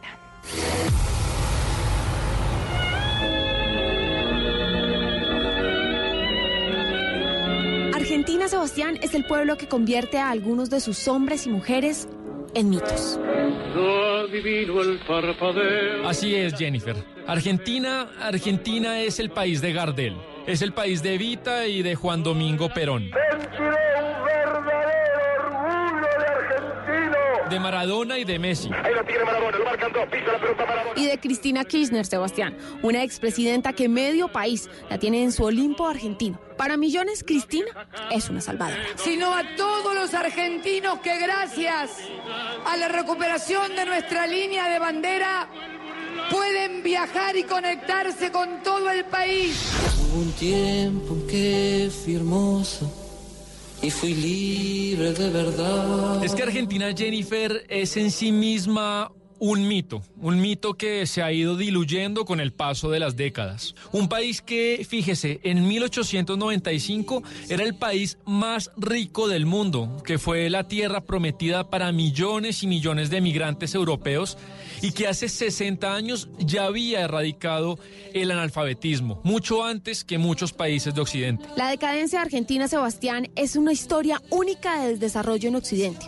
Hoy es el tercer país con más inflación en el mundo, con más del 52% de los niños debajo del índice de pobreza y con una situación fiscal y de deuda insostenible, que amenaza con llevar al país a una catástrofe parecida a la vivida en el 2001. Y yo creo que la economía argentina está en, en franca trayectoria de crisis, dirigiéndose tal vez a la peor crisis de la historia. Por eso, Jennifer, yo creo la verdad que van a ser tan tan importantes las elecciones de este domingo 27 de octubre. A ver si alguien, algún candidato puede quitarle la cara de Titanic a este barco llamado Argentina. Los argentinos deberán elegir entre Nicolás del Caño, José Luis Esper, Roberto Labaña, Gómez Centurión y los favoritos, el presidente candidato Mauricio Macri y Alberto Fernández, que recuerde usted fue jefe de gabinete de Cristina Kirchner.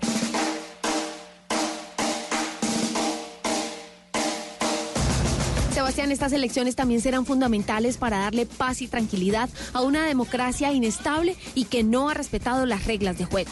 Mire, le voy a dar un dato insólito. Desde el gobierno de Marcelo Torcuato de Alvear, que terminó en el año de 1928, ningún gobierno no peronista ha terminado su mandato. Es decir, que si Macri termina su periodo en diciembre, será la primera vez en 91 años que un presidente que no es peronista termina su presidencia en los plazos establecidos. Así es, a los radicales siempre los tumbaron. A Irigoyen en 1930 lo tumbaron los militares en su segundo gobierno. Alfonsín por la hiperinflación no terminó mandato. Y de la Rúa en 2001 renunció ante semejante estallido social. Me dirijo a usted para presentar mi renuncia como presidente de la Nación. Sebastián, si uno mira las encuestas y saca un promedio entre ellas, todo parece indicar que Alberto Fernández sería presidente en primera vuelta. Para que haya segunda vuelta, Macri necesita que Fernández saque menos del 45% de votos afirmativos, pero en las primarias sacó 49 y medio. Así que con esto, pues pareciera que sí, que el kirchnerismo vuelve a la Casa Rosada. Es un país raro, indescifrable, Jennifer. En 2015, vea lo que pasó. En 2015 votaron a Macri para salir de Cristina. Y este domingo votarán a Cristina para, para salir de Macri. En todo caso, eh, Fernández recibirá una papa caliente. Según Fitch Ratings, la deuda argentina al finalizar este 2019 será del 97% del PIB. Digamos que deben casi todo el producto del país. No tiene margen para subir impuestos, pues es el país con los impuestos más altos del mundo a las empresas. Es un estado que sostiene a 23 millones de personas entre planta y subsidios. Veremos qué hacen pues los Fernández, pero la realidad es que el gobierno de Macri en términos generales fue lamentable, porque ve a Jennifer cómo Macri pidió que lo juzgue la historia. Y les he dicho que por la meta que quiero que se me juzgue es si pude o no reducir la pobreza. Esa es mi absoluta prioridad. No solo eso, Sebastián, se irá con 37% de pobreza. En fin. Hablemos en cuatro años, Sebastián. A ver si Alberto Fernández le dio la vuelta a la situación o hundió más a este lindo país, a este mito llamado Argentina.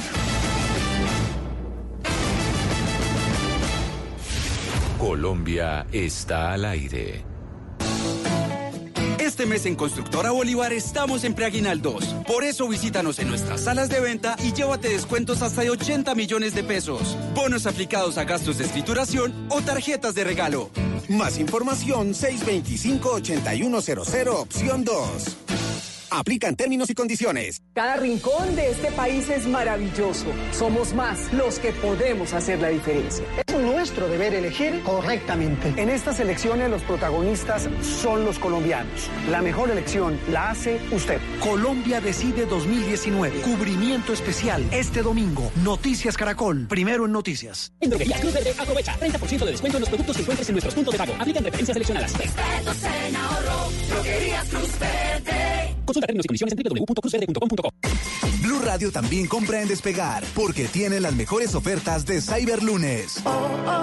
Llegó el Cyberlunes y lo mejor está en Despegar. Encuentra descuentos y muchas ofertas para que viajes más. Hoy, 15% de descuento en paquetes a cualquier destino, pagando con tarjetas de crédito CMR Banco Falabella. Aprovecha, el mejor Cyberlunes está en Despegar. Despegar, vivir viajando. Válido del 23 al 25 de octubre de 2019 o hasta agotar existencias. Aplica paquetes origen Colombia. Tope máximo 500 mil pesos. Ver condiciones y stock en www.despegar.com.co. Está prohibido el turismo sexual de menores. Ley 679 de 2001. Registro Nacional de Turismo número 31460. Estás escuchando Blue Radio y bluradio.com.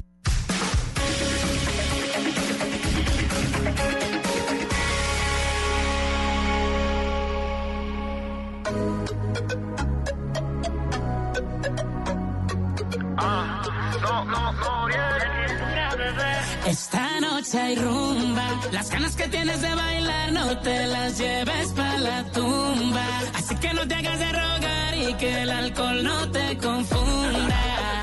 El humo, la nota, me quieres, se te nota. Lo que tienes que hacer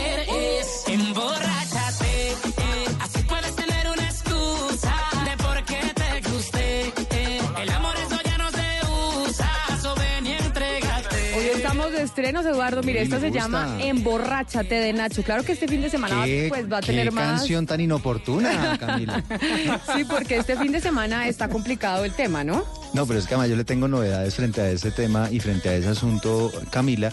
¿Qué porque resulta que estuvimos hablando con autoridades electorales. A propósito de esa idea que le surgió aquí en este programa, una idea pues espontánea. que uno de pronto se podía tomar sus tragos en la casa y que no sé qué. Ay, ¿será que fue por lo que dijimos acá entonces que prohibieron el correo de la noche, eh, Eduardo? Eso es, eso es una novedad, ¿no? Que ya, Sí, sí, sí, eso estaba. Pero ¿usted cree que será que fue porque lo dijimos? Pues resulta que estuvimos consultando a una autoridad electoral y nos ha planteado que no solamente está prohibido el expendio, la venta, compra de, de tragos, sino también el consumo. El consumo dentro de la casa, no. El consumo está prohibido. No, Camila. usted dentro de su casa, nadie le puede decir a usted dentro de su casa que no puede hacer, perdónenme, Pues que yo no me pueda tomar un vino en mi casa el domingo en la noche con una comida a la que voy a invitar a Pombo, me disculpa, pero a mí no me pueden prohibir. Bueno, dígale al doctor Jaime Hernando Suárez, que es registrador delegado para asuntos electorales, que esto fue lo que explicó frente al tema de la ley seca. Y es que no se puede ni vender ni consumir licor. Muchas personas dicen, ah, pero es que yo tengo una reunión y lo hacer un salón comunal, están consumiendo licor, están violando la ley seca. Y hay ley seca, o sea, no se puede consumir, ni distribuir, ni consumir licor desde el sábado 26 de octubre a las 6 de la tarde hasta el lunes 28 de octubre a las 6 de la mañana. Sí, quedó claro. No, pero yo sí creo que el señor registrador Ah, uno se no va a revelar, Camila. Que, que no sé, que- pero dijo salón comunal, no dijo casa. En mi casa yo me puedo tomar el vino que yo quiera, ¿no? ¿No? Es consumo, él dijo claramente. A ver, es que yo lo que creo que el espíritu de la norma y el objetivo es evitar, la gente no esté borracha. que la, dos, dos Como dice cosas la fundamentales. canción. En materia de orden público, que no estén borrachas para mantener el orden público, y en materia eh, de democracia electoral, que la gente vote a conciencia. Esos son los dos grandes propósitos hasta donde yo recuerdo de las clases de derecho electoral. Y si eso es así, como, hace, todo, como hace decía, total... como decía Hugo María, hemos votado a conciencia y mire cómo estamos. Entonces, a ver si los Vamos a ver si sí, Vamos a sí. votar borrachos. Ahí sí, a mí me mandaron un nene así. Está bueno, está Vamos a votar borrachos a ver No, qué no, pasa. pero, pero ya hablando en serio, eh, si esos son los dos objetivos, eh, creo que lo, lo- lo- digamos, lo conducente, lo, lo que se debería pasar es de verdad no tomar. Y no tomar a partir de, ojalá desde el mismo viernes, y tener una época de reflexión, de reflexión familiar, para acudir sanamente, pacíficamente y a conciencia el domingo a votar. respetuoso. Exacto. No, eso sobre todo porque Es que, es, que, es que recordemos que hace muy poco, pero muy hay- poco, Camila, es muy poco. Colombia se mataba por pensar distinto en materia política y eso se reflejaba sobre todo un día antes, durante y un día después de las ojo, elecciones. y ojo que con la Entonces, polarización hoy en día, Pombo. De pronto vuelve, sí, ojo, señor. Ojo con eso. Óigame, pero eso de, de, lo- de los memes que son un poco irresponsables de decir hemos votado a conciencia y mire el resultado, eso es como cuando eh, miremos a ver si votamos borrachos y nos va mejor. Eso era como cuando los papás irresponsablemente decían, o hay gente que decía irresponsablemente, no, es que yo manejo mejor borracho que sobrio. Exacto, hay gente que justificaba No, eh, que- manejar borracho diciendo eso. Es que hay gente que un viernes antes de elecciones pone canciones para invitando a la gente a emborracharse, por No, ejemplo. no, no, y eso tampoco debe ser así. Pero ya que estamos hablando, ah, usted está diciendo que yo estoy invitando a la gente a emborracharse, No, no, no, digo Eduardo. por la canción que pero si es un lanzamiento de Nacho. No, Hoy me nueva canción canción. de Nacho. No me encanta, además hoy viernes todavía. Sí, sí, sí, Pero ya que estamos hablando de carros, es que doña Tata Solarte le está precisamente en donde, en el sitio en donde está el carro de nuestros sueños, o por lo menos el carro de los sueños del señor Pombo. Que usted, a ver, ¿qué, qué, qué carro cree que es, Eduardo? A ver, no sé, uno, uno, pues, eh, costosísimo, finísimo y buenísimo. Pero alemán. Siempre los mejores carros son los alemanes, eh, doña Tata. Estamos soñando despierto, así estamos acá porque se reúne el lujo, el diseño y el show de un salón del automóvil justamente aquí. Estamos en Unicentro, en el Auto Show Mercedes-Benz 2019 y es que traemos muchísimas novedades. Yo les quiero antojar absolutamente a todos porque este salón está conformado por mil metros cuadrados y hay 20 vehículos, todos aquí en este mismo lugar con todo el portafolio de autos y de camionetas. Miren, hay oportunidades, el año se está acabando y no podemos esperar a que se acabe el año para estrenar. Hay opciones de adquirir los vehículos con unos planes de financiación buenísimos. Es la oportunidad para que ustedes vengan, para que se acerquen. Hay innovación, tecnología, diseño, estilo y todo cerca. Es un ambiente familiar. Estamos hasta el próximo lunes festivo, hoy hasta las 7 de la noche. Tata, Los estamos invitando. Y ya se montó en el carro, ya se montó en un carro. No hay nada más rico que el olor a carro Uy, nuevo, sí, ¿no? es- Yo siempre he preguntado si no habrá olor- un spray que uno le pueda echar al carro viejo y que huela a carro No. nuevo. Es el olor A favorito nuevo. de todos, el olor a nuevo. Y acá tengo 20 opciones, no solamente una, ya llevo tres. Me faltan todavía 17, pero como la feria va hasta el próximo lunes, este, este evento que se llama Auto Show Mercedes-Benz, pues voy a tener la posibilidad de montarme absolutamente en todos y quiero invitarlos a ustedes también para que se acerquen. Estamos en Unicentro y estamos sobre la 15, en la entrada principal, en la carrera 15 con 124. Y hoy, como le digo, hasta las 7 de la noche, pero vamos a estar desde las 9 de la mañana, igual mañana, el domingo, para que no tengan pretexto y toda la próxima semana hasta el lunes festivo. Así que invitadísimos y pombito a estrenar carro. Pues sí, pues sí, además le digo por qué, y lo voy a decir muy, ¿Por qué? A muy ver. filosóficamente, porque yo creo que lo grave no es que la gente compre un Mercedes, lo realmente grave en las sociedades es que la gente no tenga plata para poder movilizarse dignamente. Y yo creo que esta frase es muy profunda porque no queremos estigmatizar ni descalificar a la gente pudiente que tiene los recursos para comprar un buen Mercedes. Sí. Hágale, Pues cómprelo. Ojo con el test drive, ¿no? Lo grave en una sociedad es que haya gente que Sí. no puede transportarse dignamente. O sea, usted ya le metió grave. filosofía. Sí, sí, sí, y política. Y política, No, bueno. pero sabe que no está tan alejado de la realidad, porque mire, el ACEDAN, por ejemplo, tiene cuotas mensuales de 599 mil pesos. Entonces tampoco estamos hablando de unas cifras exageradas, ya estamos al alcance de todos, de verdad. 599 mil pesos mensuales. Más adelante les voy a hablar de los planes de financiación y de estas cifras que ustedes no se van a creer con Mercedes-Benz. Y por favor, el olor a Nuevox. Deberíamos, yo creo que eso sí existe, olor a Nuevox, eh, el, el Nuevox de Mercedes para echarle al carro de uno que ya está viejo, tata, gracias. Óigame, eh, ¿usted ya tiene plan este fin de semana? Pues imagínese que iba a ir a ciclovía y no se pudo. No se pudo, no hay No. ciclovía. No hay ciclovía y Luis Fernando además nos tiene otras medidas que, que usted tiene que tener en cuenta este En fin de Bogotá. semana. ¿Sabe que me ha- se ha acercado mucha gente, Luis Fernando, a preguntarme si está o no autorizado el parrillero, el parrillero en las motocicletas, por ejemplo? No sé si es- hay alguna restricción. No, esa, esa medida particular, Eduardo, no la han mencionado sobre el parrillero ese día. Eh, para elecciones no se ha hablado, se ha hablado del tema de ley seca básicamente, se ha hablado también el tema del prohibido el domicilio de bebidas alcohólicas, eso tampoco lo van a permitir, usted puede tomarse un trago en su casa muy tranquilo, pero no pueden llevarle ni puede comprar ni puede portar bebidas embriagantes en Bogotá entre las 5 de la tarde y las es de entre las 6 de la tarde del sábado y las 6 de la mañana del lunes. Mire, otras medidas, la que le está haciendo el distrito a los ciudadanos, las recomendaciones, por supuesto la de siempre, es que lleguen siempre y lleguen muy temprano a la jornada electoral, que empieza a las 8 de la mañana y termina hasta las 4 de la tarde, no que lo cojan siempre corriendo a las 3 y 55 a ver si alcanza a votar los que salen corriendo a llegar a los puestos en Corferias, por ejemplo. Eh, tampoco está permitido el uso del celular, no puede utilizar cámaras de video en los puestos de votación. Y tampoco hay una recomendación que han hecho, la, la incluye por supuesto el distrito, no tomarse las vías de hecho. Yo creo que se refieren a que no pueda realizarse algún tipo de manifestación cerca a algún puesto de votación. Las autoridades van a velar por la seguridad y la sana convivencia de todos los ciudadanos, eh, Eduardo. Si tenía trasteo, también programado para este fin de semana, grave. O sea, no trasteo, no ciclovía, no trago, no parrillero, el parrillero sí. No, el parrillero sí, sí, sí, no hay restricción. El parrillero no hay restricción. Yo le decía además de qué planes tenía este fin de semana, además de ir a votar juicioso. ¿Usted trabaja este fin de semana, Eduardo? El domingo, por supuesto. El domingo le toca trabajar. Claro, Sí, a todos nos toca todos trabajar nos el toca. domingo, sí, señor. Pero le tengo plan. Y es que usted sabe que Sebastián Nora Sebastián, usted está en las calles de Bogotá entregándole boletas a los oyentes de Mañanas Blue cuando Colombia está al aire que se pasaron ahí por donde usted está para ir o a Ensálzate o a Ilustre. ¿Con quién está, Sebastián? Camila, acá seguimos y tengo un oyente que me parece que quiere ir a Ensálzate, ¿verdad? Sí, muy buenos días. ¿Cómo es su nombre? Edwin Arias. Edwin, un tema que toda esta semana hemos tocado sobre un país suramericano que está en problemas. Lo hemos tocado toda la semana.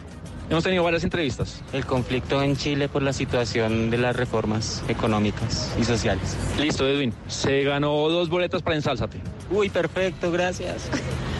Seguimos, Camila. Sigan allá ustedes en la mesa. No, no, no, pero yo quiero saber usted si sigue allá y si tiene otro oyente, Sebastián, para que sigamos premiando a los oyentes de Mañanas Blue cuando Colombia está al aire para que se vayan de fin de semana o de Ensálzate o si no de Ilustre para pensar para dónde va el mundo en el gimnasio moderno hoy y mañana. Sí, así es. Acá seguimos, les recordamos a los oyentes en la calle 100 con carrera 11, enfrente del Farmatodo. Y tengo, Camila, un oyente que creo que la van a regañar porque se escapó de la oficina, ¿no? Más o menos, me van a regañar un poquito. ¿Cómo es tu nombre? Valeria Benítez. Valeria, fácil. Un miembro de la mesa que no sea ni Camila Zuluaga ni Rodrigo Pombo. Está Ana Cristina. Está.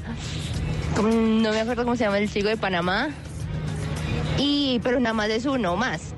Sí, bueno, Ana, Ana Cristina, con Ana Cristina alcanza, me imagino.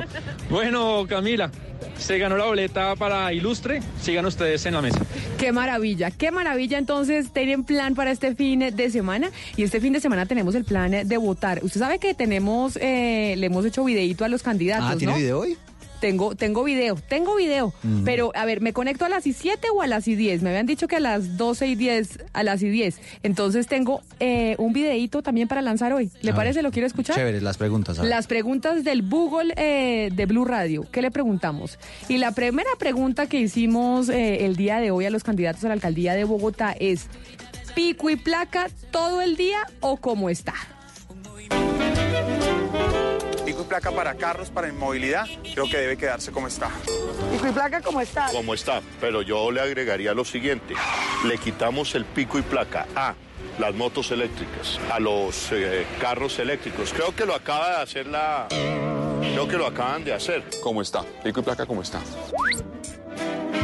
Ahí eso sobre el pico y placa. Pero me interesa muchísimo esa noticia. O sea, como está, dicen los cuatro. o sea, Dicen los cuatro que Pase como lo que pase, el pico y placa sigue igual. El pico y placa sigue igual. Le, pre- preguntamos también en, en el Google, para usted, ¿qué fue lo mejor de la alcaldía de Enrique Peñalosa? Lo mejor. Uf. Lo mejor, 2.500 obras, obras que se están haciendo, obras que hoy están cambiando vidas de muchísima gente, 40 billones de pesos invertidos que yo voy a terminar. Bueno, limpiaron los postes, continuaron con la política de biciusuarios, ciclistas. Bogotá ha avanzado en la disminución de la tasa de homicidio. Ahí también se dieron pasos importantes. Lo mejor de la alcaldía de Peñalosa, la reducción de embarazo adolescente. La reducción de la tasa de embarazo adolescente indeseada es un logro social extraordinario. Y entonces ahora también les preguntamos qué fue lo peor de la alcaldía de Enrique Peñalosa. Y mire, Es difícil de escoger, porque hay tantas cosas. Las mentiras, el cinismo, la manipulación de cifras y habernos detenido durante cuatro años el proyecto que tiene estudios en movilidad del metro subterráneo. La comunicación, la cercanía con los ciudadanos, la, la conexión con los bogotanos. El talante, su arrogancia un poco para imponer los temas. Pero yo diría que lo peor es que nos siguió condenando a la atracadero y al humilladero de Transmilenio en vez de hacer una red de metros. Pues un par de candidatos necesitaban todo el local para poder hablar de esa pregunta. oiga, usted, ¿se le nota por quién va a votar a usted, Eduardo? No, no, no, diga. Estoy diciendo simplemente pues que Le tengo, Usted sabe. le tengo una muy de viernes A y ver. muy del tema de la ley seca. Les preguntamos cuál es su reggaetón favorito.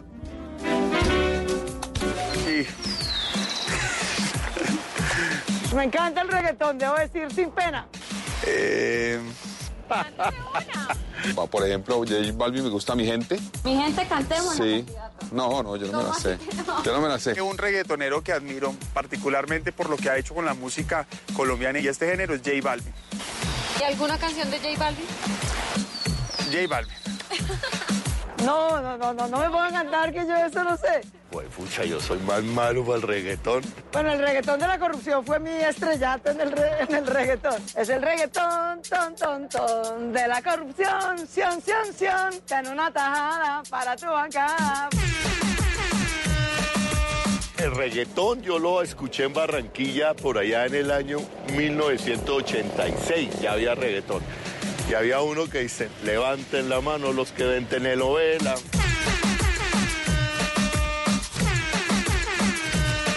Ahí están los Oiga, candidatos pero- reggaetoneros. pero esta sí los corchó. Sí, candidatos reggaetoneros, 12 del día, 10 minutos, ahí están.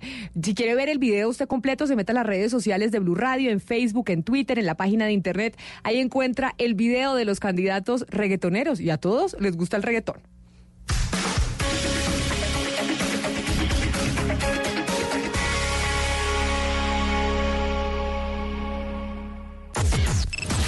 Unimos coordenadas. Unimos coordenadas. A partir de este momento, nuestra señal se extiende por todo el país. Colombia está al aire. El hombre. Algún día vas a escuchar hablar de mí. Será por ser Simón Bolívar. El amante. Yo buscaré todos los días de mi vida ser el hombre que mereces tener. El libertador. ¡Viva la libertad! Lunes a viernes, 9 de la noche. Tú nos ves, Caracol TV. Gana 5.000 Life Miles, realizando la mayor cantidad de transacciones de 10 mil pesos o más en un día con tu tarjeta de crédito Visa Life Miles. Son 20 premios diarios de 5.000 millas y más de 4 millones de millas en premios. Promoción del 15 de octubre al 30 de noviembre de 2019. Aplica para bancos participantes. Conócelos y consulta términos y condiciones en lifemiles.com. ¿Alguna vez has sentido que alguien escucha sus llamadas? Seguramente son las integrantes del DPI que están escuchando. Ellas son agentes infiltradas. Sus historias son reales. Sus dramas también. La ley secreta. Lunes a viernes 10 de la noche. Tú nos ves. Caracol TV. Somos talentosos y apasionados. Que los corruptos no nos opaquen. Hay que salir a votar. Por nuestro país, por nosotros. En estas elecciones los protagonistas son los colombianos. La mejor elección la hace usted. Colombia decide 2019. Cubrimiento especial este domingo. Noticias Caracol. Primero en noticias. Diversas ópticas. Hechos que marcan el acontecer. Mañanas Blue. Mañanas Blue. Colombia está al aire. Y sí, señor, estamos al aire en Colombia a esta hora, en todo Colombia, 12 del día, 13 minutos. Y estamos al aire en todo Colombia y todo Colombia va a votar este domingo. Y pues muchos eh, jingles musicales creativos se han eh, escuchado en eh, diferentes partes del país. Lo que pasa es que usted, doctor Pombo, por ejemplo, no escucha los jingles del Valle del Cauca o de Barranquilla o de Medellín y allá en Medellín no oyen los nuestros y sucesivamente porque eso es la famosa pauta local. Claro, naturalmente. Porque sí. pues no, que nos van a pautar a nosotros Sí, aquí en. Bogotá lo que van a oír en Cali. Pues obvio, obvio. Pero entonces, mire, le tengo precisamente para que empecemos a hablar de cómo está de reñida la cosa en Cali. Es que si hay una ciudad donde está la cosa reñida, es en donde está Hugo Mario. Pero mire, esto es lo que oye, oye Hugo Mario mucho. Yo creo que Hugo Mario allá en, en Blue Radio Cali oye esto del candidato Roberto Ortiz bastante, bastante. Llegan vientos de esperanza, vuelve y nace la ilusión de un futuro más feliz. El hombre Roberto Ortiz, pa' mi Cali con razón. Se presiente el despertar con un hombre que trabaja por la A mí me gusta, ¿sabe, Hugo Mario? A mí me gusta esta canción de Roberto Ortiz. Sí, es como esperanzadora, ¿no? Sí, sí, sí. Pero Jorge Iván corporativa, decíamos el otro día. Sí, decíamos que corporativa, pero bonita. Me parece bonita. Pero eh, eh, Jorge Iván Ospina tiene canción también o no? Claro, claro, una canción de salsa. eh, el otro día la sonamos acá eh, con la orquesta Bambán de Cuba. La- que le Ah, grabó claro, nosotros la, la canción pusimos. de, de campaña. Pero mire, Sí, esta, esta otra canción, no sé, no sé cómo será la de la gobernación del Valle del Cauca, de Clara Luz Roldán, pero acá me dicen que es buena también la canción Es de una Doña- de Richie. ¿Una de quién? Es una, es una de, esa de Richie Ray.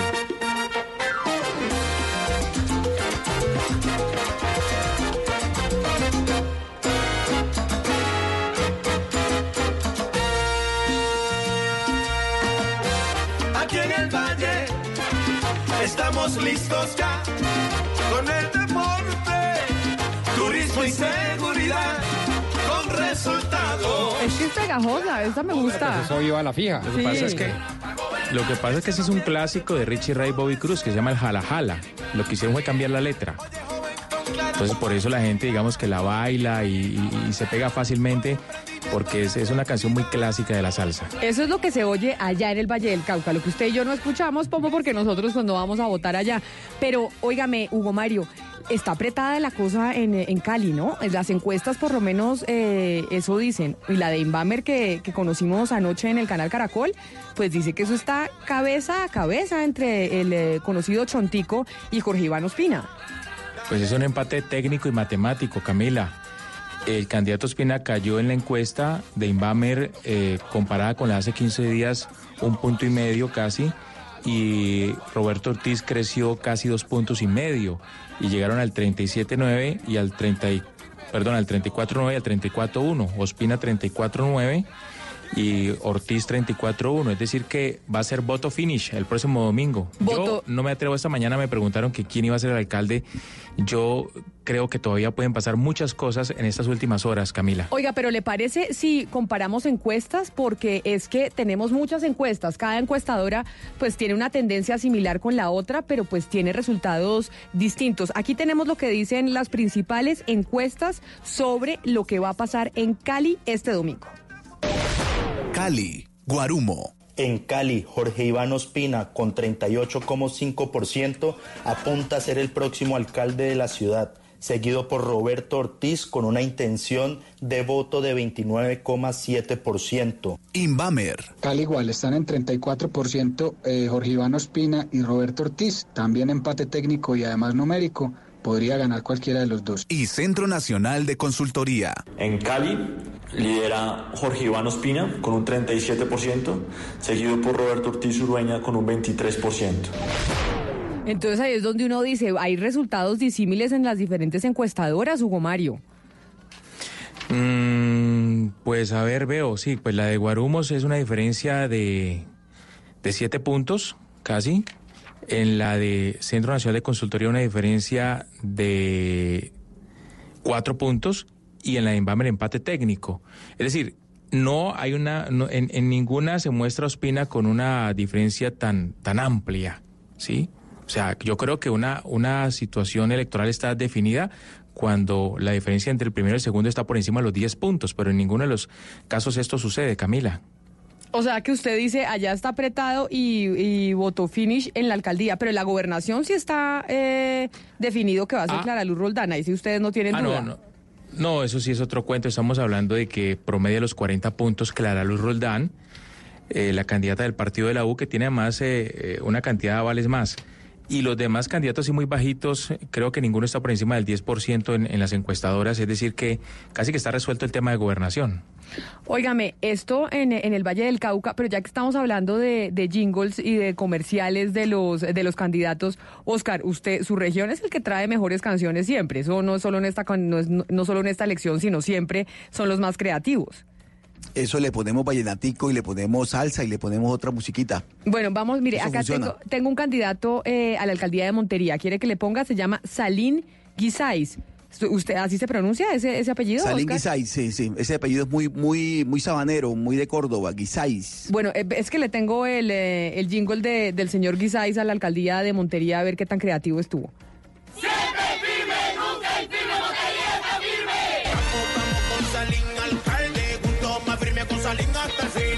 Montería nos vamos a tirar en alcaldía gana la lealtad. Vamos, vamos con Salín, alcalde, juntos más firme con Salín hasta el fin. Vamos, vamos con Salín, alcalde, más firme que nunca con Salín hasta el fin.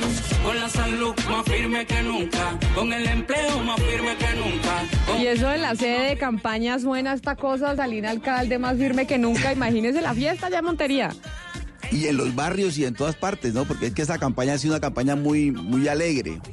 ¿Y, él, y es el más opcionado no? Salín Guisay no es el más opcionado. Sí, eh, es uno de los más opcionados, pero, pero Camila, ¿sabe qué ocurre? Digamos, en la región Caribe en general se ha visto mucha propaganda sucia, se ha visto mucha, mucha propaganda eh, que, está destinada a hacerle daño al, contra, al contradictor y realmente eso ha contaminado mucho las campañas eh, en, general en la región Caribe. Barranquilla digamos que ha sido la excepción, pero por ejemplo Santa Marta ha sido una guerra sucia muy fuerte, Montería también ha tenido mucha guerra sucia, Cartagena.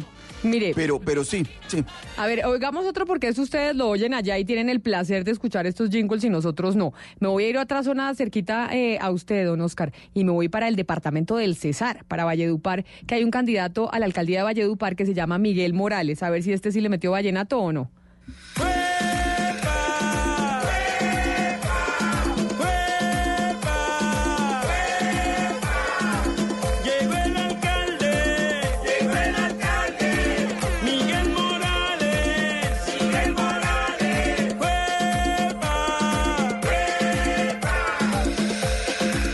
Nosotros no tenemos este privilegio de tener estos jingles, ¿no? No, ni de cerca. No lo no tenemos ni de cerca. Ahora, yo no sé qué tanto funcionarían. Yo creo que incluso funcionaría muy bien acá en Bogotá. Yo también creo, pero yo no he escuchado mucho jingle en Bogotá.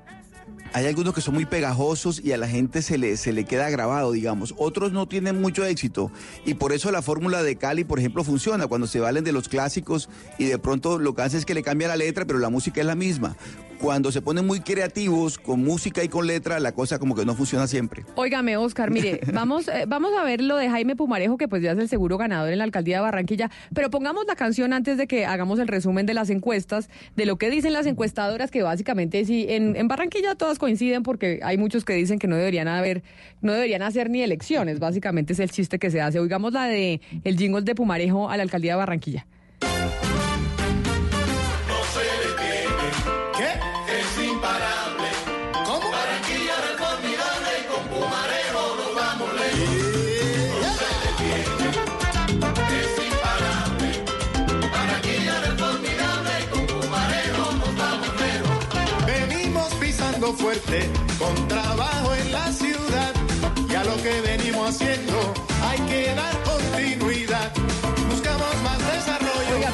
Está como dice Pombo, sabrosa la canción de Pumarejo. ¿Para qué? Pero jingle sí tiene. Sí.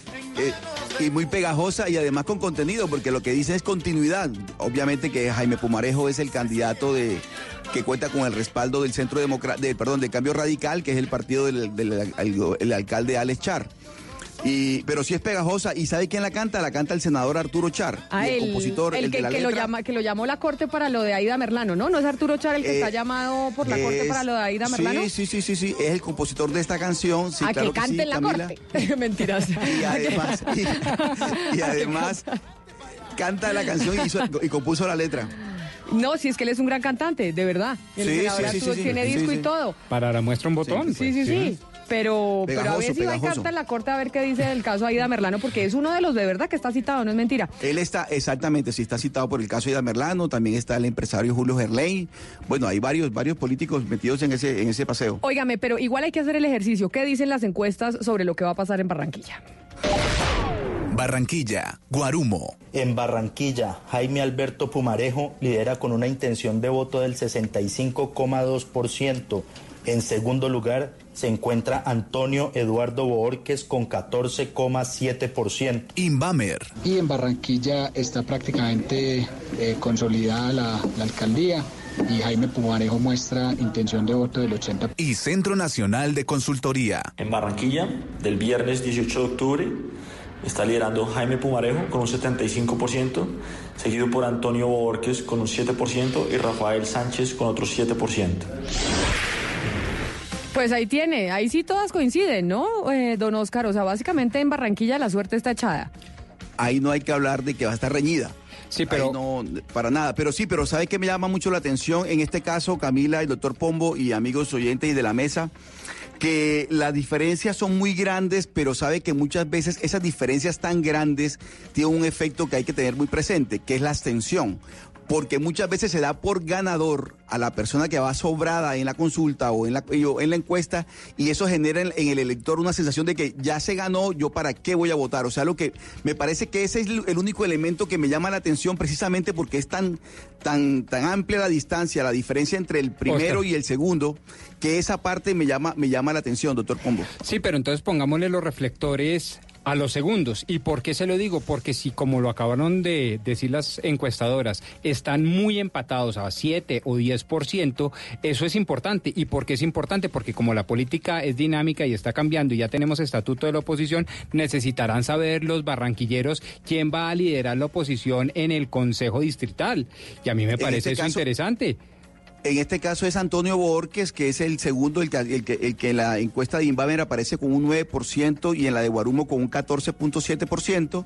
Eh, el doctor Borges es concejal, renunció al consejo para aspirar a la alcaldía y seguramente ahora, en caso de ocupar el segundo lugar, como usted lo ha dicho, volverá al consejo a hacer oposición. Oscar, la gente generalmente dice que, que, que Maluco, por ejemplo, en Bogotá, que están cabeza a cabeza, o que en Medellín, pues en Medellín tampoco están muy, muy juntos, pero digamos cuando hay un poco de, de elecciones un poco más reñidas, que qué pereza eso, que más tranquilidad tenerlo como en Barranquilla. A mí me intranquiliza tener unas elecciones como las de Barranquilla, donde hay ese triunfo que es casi unánime, que hay esas diferencias tan grandes, porque ahí puede quiere decir, Puede claro, haber es que como un- un... tema dictatorial, así no sea Sí, eh, realmente per se, pero puede existir una especie de dictadura eh, de mayorías. Claro, es que uno, uno se pregunta ahí, Camila, por el pluralismo. Entonces, ¿dónde está la diferencia? ¿Dónde están las voces plurales? ¿Dónde está la multiplicidad de pensamiento? O sea, ¿cómo es A- posible que haya un, un candidato con esas cifras? A mí me parece eh, un escándalo y creo que hay que hacerle muchas preguntas es a la democracia y a la forma en que está funcionando la democracia en Barranquilla. pero Ana Cristina, eso también es democrático, para que se dé cuenta usted. Es decir, también es democrático que las mayorías, en este caso, escogieron un modelo de ciudad que es el que les gusta. Y ese modelo de ciudad es el que respaldan con un candidato. Es decir, yo, yo también hago ese mismo análisis porque obviamente uno ve casi que un unanimismo en torno a una candidatura. Pero, pero así son las cosas en la democracia. Cuando el péndulo está en, una, en un extremo o en una parte, en la, eh, digamos, en la, en, la, en, la, parte izquierda o está en el centro, está en la parte derecha, pues el péndulo se va a desplazar necesariamente. pero, eso también tiene que ver con las comunicaciones, cuánto se le invierte. Es que uno también dice, ¿por qué la popularidad de este o aquel candidato o aquel o, tal alcalde? Eso también tiene que ver con las comunicaciones, la plata que se le mete a la publicidad.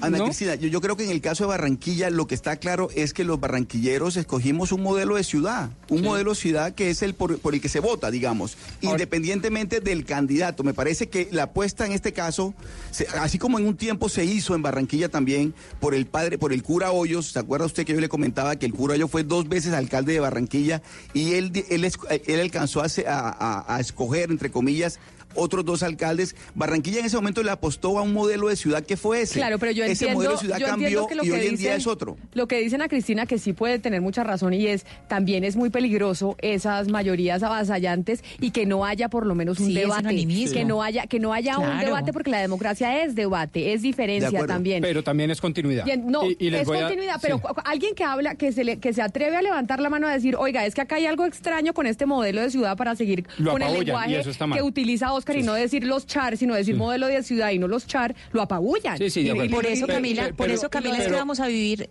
por eso vamos a vivir algo tan importante como la estrenada del Estatuto de Oposición en enero. Es que esa, eso va a ser lo interesante, porque es que cuando hay esas, esas, eh, posiciones tan fuertes, es la, oportunidad de que en el Consejo se establezca una oposición fuerte y que deje de haber lo que hemos visto en algunas ciudades que son alcaldes que tienen barras bravas en los consejos, que en vez de tener concejales haciéndoles control político, lo que hacen es tener porristas.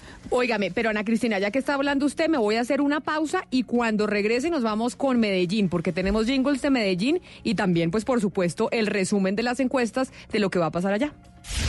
Colombia está al aire. En una vivienda segura, si su estufa o calentadora a gas natural produce hollín, hay problemas de monóxido de carbono y se debe contactar a los especialistas. Un mensaje de Blue Radio y Vanti. Vigilados Superservicios.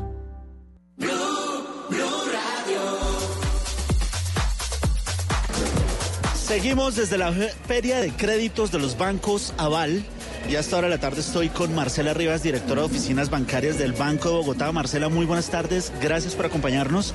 ¿Cuál es la oferta de valor que tiene el Banco de Bogotá para los oyentes de Blue Radio en esta tarde? Hola Andrés, muchas gracias. La oferta de valor del Banco de Bogotá para esta feria es productos digitales con aprobación inmediata con un trámite muy simple para nuestros clientes. Por ejemplo, tenemos libre inversión con desembolso en 24 horas y tenemos tarjetas de crédito que además de la aprobación inmediata reciben 10 mil puntos por programa Tu Plus por la primera compra. Esas son algunas de nuestras ofertas de valor. En Libranza tenemos tasas súper especiales también. Y en las líneas de vehículo y de vivienda tenemos además nuestros aliados aquí en Feria. En vehículo tenemos a Chevrolet, a Suzuki. En motos tenemos, por ejemplo, a Yamaha. En bicicletas tenemos a Specializer. En tecnología está con nosotros Tigo. Y en todo el tema de, de vivienda tenemos a algunas inmobiliarias. Está Amarillo, Prodesa, la constructora Colpatria, que también tienen ofertas de valor adicional para nuestros clientes del Banco de Bogotá. Bueno, los oyentes que se acerquen durante este fin de semana aquí a la feria, ¿dónde pueden encontrar el stand del Banco de Bogotá? Lo encuentran eh, cuando entran a la carpa de la feria en Unicentro a mano derecha. Ahí los estaremos esperando y solo con la cédula eh, tramitaremos todas sus necesidades de crédito. Muy bien, la invitación es a todos los oyentes para que se acerquen durante este fin de semana en el parqueadero del Centro Comercial Unicentro del 25 al 27 de octubre en esta feria de créditos de los bancos Aval. Aquí los vamos a estar esperando, los vamos a estar acompañando, pero sobre todo los vamos a estar asesorando. Marcela, muchas gracias por acompañarnos. Muchas gracias, Andrés. Más adelante volvemos con más información aquí desde la feria de créditos de los bancos Aval. Soy Carlos Fernando Galán y lo invito a que este 27 de octubre, en el tarjetón al Consejo, busque el logo de Bogotá para la gente y marque el 3. Recuerde, marque el 3 al Consejo. Soy Juan Baena, el concejal de Galán. Publicidad política pagada. De tres exitosas temporadas, llega al Teatro Jorge Eliezer Gaitán la coproducción Carmina Burana, con la participación de la Orquesta Filarmónica de Bogotá, el Coro de la Ópera de Colombia, el Coro Infantil de la Orquesta Filarmónica de Bogotá y la Fundación Lex Plus. Tres únicas funciones, el 24, 25 y 26 de octubre. Boletas en las taquillas del teatro y en tuboleta.com. Alcaldía de Bogotá. Código PULEB, HKR 158.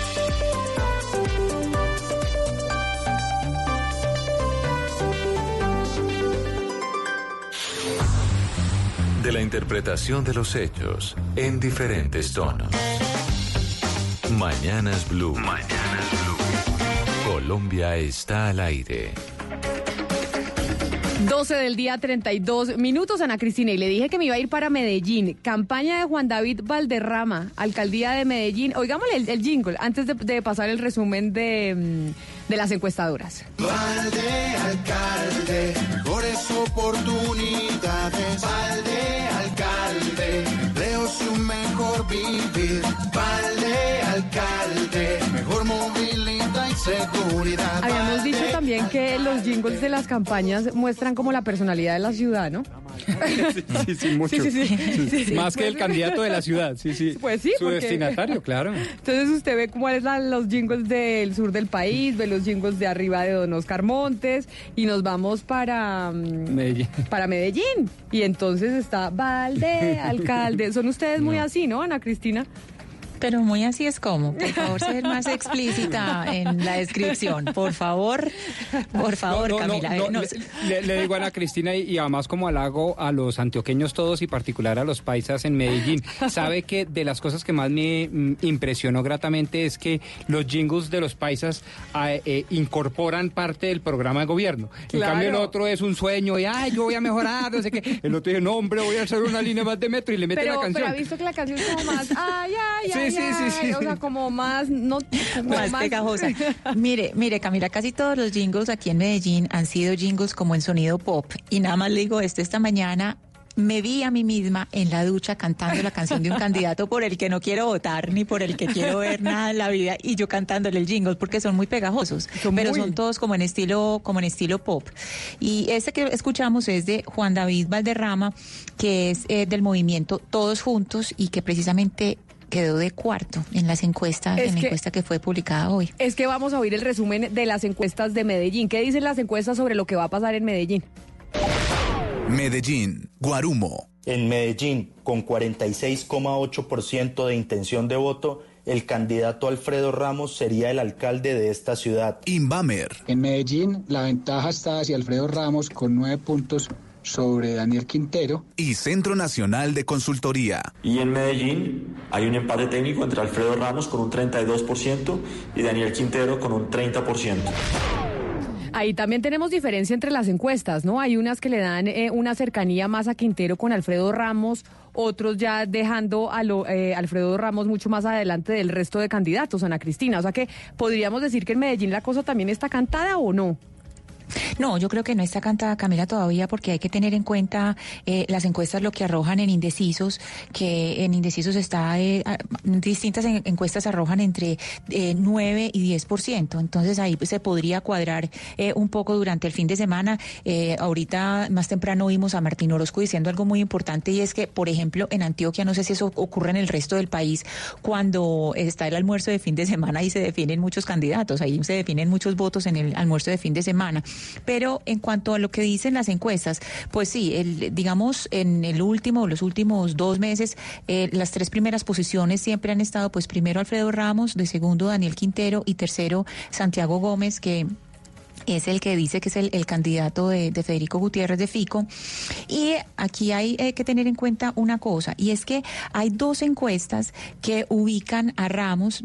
eh, eh, con, Quintero dentro de em, lo que se diría un empate técnico, que serían el Centro Nacional de Consultoría, que ubican a Ramos con 32 y a Daniel Quintero con 30, y Jan Haas, que la publicó el periódico El Colombiano, que ubica a Alfredo Ramos con 25 a Dan- a Daniel Quintero con 21.6.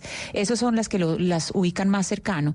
Y ya la otra encuesta que sí fue como un poco extraña es la de, la de Guarumo, que la de Guarumo eh, encaramó a Alfredo Ramos a 46.8 y, y dejó a Daniel Quintero en 28.2. Esa ha sido como la del el pero resultado yo, más yo me- sorprendente. Yo me, acuerdo cuando ganó Federico Gutiérrez. Federico Gutiérrez era el tercero en las encuestas en Medellín hace cuatro años.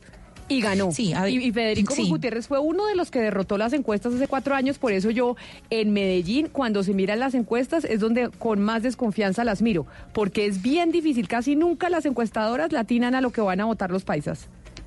Sí, sí, sí. Ahí eh, recordemos que estaba contra Juan Carlos Vélez, que inclusive Juan Carlos Vélez también está en estas elecciones, pero pues ya ni, nunca no marca ni siquiera de quinto, pues ya ya tiene un puesto muy atrás. Pero sí, ese es el, el ejemplo y lo que tiene con esperanza a muchos de los candidatos, Camila. Pero Ana- lo que sí Ana no tiene presentación, eh, perdón, Oscar, lo que no tiene presentación es que una ciudad como Medellín, la segunda ciudad del país, tenga 12 candidatos a la alcaldía. Eso habla muy mal de la capacidad de la capacidad de asociarse y de negociación entre distintos candidatos para tener candidaturas más firmes. Pero Ana Cristina, por una parte es bueno que haya muchos candidatos para usted y por otra parte no es bueno que haya muchos candidatos como ocurre en Barranquilla. Pero bueno, digamos una cosa, Ana Cristina, me llama la atención, ¿sabe qué? Oscar, yo no le dije La que era parte- problema que hubiera muchos candidatos, le dije que era problema que hubiera unanimismo en uno solo, que es algo No, no, distinto. no, pero cambie digo, a mí, me parece, a mí me parece bien que en Medellín haya 12 candidatos, qué bueno que haya más, eso no tiene ningún problema, pero es que me llama la atención en Medellín el tema de los indecisos. Es decir, que sea tan alto todavía cuando faltan poquitos días, pocas horas para la elección, que todavía el margen de indecisos esté por encima del 9%. Eso, eso es, es- digo, ahí se define la elección, mejor dicho, ahí está el, ahí está el alcalde, con, Sí, con es esos que- indecisos tan altos. Sí, por eso es que por el margen de, de indecisos es que todavía pues no se puede decir, pues con base en distintas encuestas, ¿no? No solamente en una. Con base en esa indecisión, pues es que uno no puede decir eh, que definitivamente todo está cantado porque la única pues, eh, la única encuesta que ha sido como digamos definitiva sería la de Guarumo, ¿sí? Esa sería como la única Oiga, pero, definitiva. pero, Ana Cristina, yo sí estoy de acuerdo con usted. Yo, yo no comparto con Oscar el hecho de que tienen que existir muchos candidatos. Es que se cuela una cantidad de gente que primero no está preparada y termina inscrita como candidato a una alcaldía de una ciudad importante. Segundo, no es ni siquiera reconocida, no tiene trabajo social, ni político, ni, en fin, o sea, está bien que estamos en una Pero democracia y que todo el mundo tiene derecho a elegir y ser elegido, pero, pero pues que haya una feria de candidatos eh, de todas las estirpes, pues sin ninguna eso, trayectoria, y sin ningún Mario. reconocimiento y sin ninguna capacidad. Eso, eso, Hugo eso, Mario, aquí también hay, hay- aquí llegaron a haber, a haber nueve candidatos, ya renunciaron dos, quedaron siete finalmente, pero, pero hay unos que nada que ver. Pero Sí, precisamente hay esa unos, es la hay unos que, llegan a, a esta hora, llegan a esta hora marcando 0.2%, por favor. Imagínese y no usted, solamente y no es solamente eso, no es solamente eso, porque ento- entonces uno dice, "No, no me puedo guiar por las encuestas" y ese argumento lo considero válido, la persona que no se guíe por las encuestas. Pero entonces pensemos en esto, ¿cuántos candidatos cuando usted examina los distintos programas tienen muchas coincidencias? ¿Qué es ese ego? O sea, ¿qué es ese ego que Ah, tienen? es- ¿Cómo no esa son capaces sí. de dialogar? No, ¿Cómo ver. son capaces de dialogar y decir qué tenemos en común y hacer Esa un programa en común y trabajamos es por la ciudad? Esa parte que está contando Ana Cristina es bien importante porque le voy a decir qué ocurrió con Cartagena, por ejemplo. En Cartagena, varios de esos candidatos que la gente le gustaba, pero que sumados uno por uno no daban, no, no- no alcanzaban a, a ganarle al que, va, al que va a ganar finalmente, creo yo. Si se hubieran puesto de acuerdo antes en- o en estos momentos estuvieran de acuerdo con un solo candidato, seguramente esas personas, esos candidatos tendrían hoy un candidato ganador. Entonces me parece que en eso Ana Cristina tiene razón. Es decir, ¿para qué, para qué arriesgarse a perder una, una, una elección con tantos candidatos cuando podrían llegar a un acuerdo previo Eso- para escoger a uno de ellos? Eso pasó, de hecho, en Bogotá, ¿se acuerda cuando estaban enfrentando Gina Parodi, David Luna, Carlos Fernando Galán Sí. Y Peñalosa. y, y- y Peñalosa y estaban enfrentando a Gustavo Petro. Y Carlos Fernando Galán, que en ese momento sí estaba compartido y le decía a Gina que, no- que ella no era coherente, que tenía que estar con un movimiento político y hoy Carlos Fernando está como Gina, sin partidos, o sea, porque la política es dinámica. Entonces, Carlos Fernando, Gina... eh, Luna y no se Luna. unieron a Peñalosa, que era el que tenía la mayor opción y muchos y muchos de los que querían que eso fuera ese, esa forma de ciudad fuera la que gobernara Bogotá, pues no se unieron y ganó Gustavo Petro, que gobernó casi los cuatro años con el 30%. Ahora, En aras a la discusión histórica, Camila y miembros del equipo, recordemos que la izquierda siempre ha enarborado y con total legitimidad el hecho de que la inclusión política es un logro democrático, porque ellos le atribuyen a la violencia, a la exclusión política, la violencia eh, que hemos vivido. Entonces, eso significa que pues habrá una cantidad de movimientitos sin doctrina, sin inspiración ideológica de ninguna naturaleza, porque de eso se trata la inclusión política, que entre otras cosas fue arropada desde 1991 con la. Óigame, pero me voy a hacer una pausa y cuando regrese vamos a hacer el resumen de las encuestas de Bogotá, porque en Bogotá la cosa también está bien apretada. Colombia está al aire.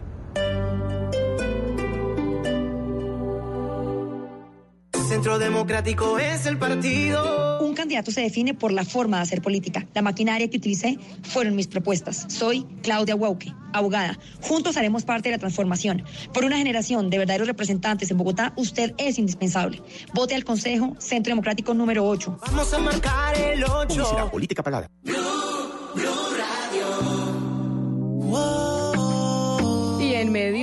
Los jingos políticos y de las cuñas políticas y todo, Pombo, allá están Doña Tata y W pasándola maravilloso. O sea, ellos igual van a votar el domingo, eso espero, ¿no, Tata?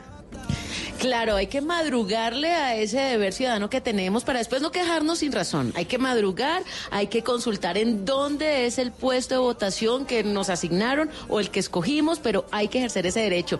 Y también hay que pasarla bueno y hay que disfrutar un poquito la vida y hay que estrenar o no. Claro que sí, pues acá estamos Pombo y yo que nos estrenamos. Bueno, yo los espero. Vamos a estar hasta las 7 de la noche. Mire, tanto es que esto es emocionante que se vino el señor W también por acá y ya se montó en dos de los automóviles que tenemos. Respecto a la pregunta que hablamos ahorita sobre el tema de financiación, pues le tengo toda la información. Recuerden que estamos en Unicentro, en el Auto Show de Mercedes-Benz, que va hasta el próximo lunes festivo, pero hay acá tres entidades financieras para que ustedes puedan evaluar acá mismo la financiación. Como quien dice, viene, se antoja, prueba el carro que más le guste, de una vez le hacen todo el proceso de financiación y hoy mismo puede tener su carro, el que tanto ha querido.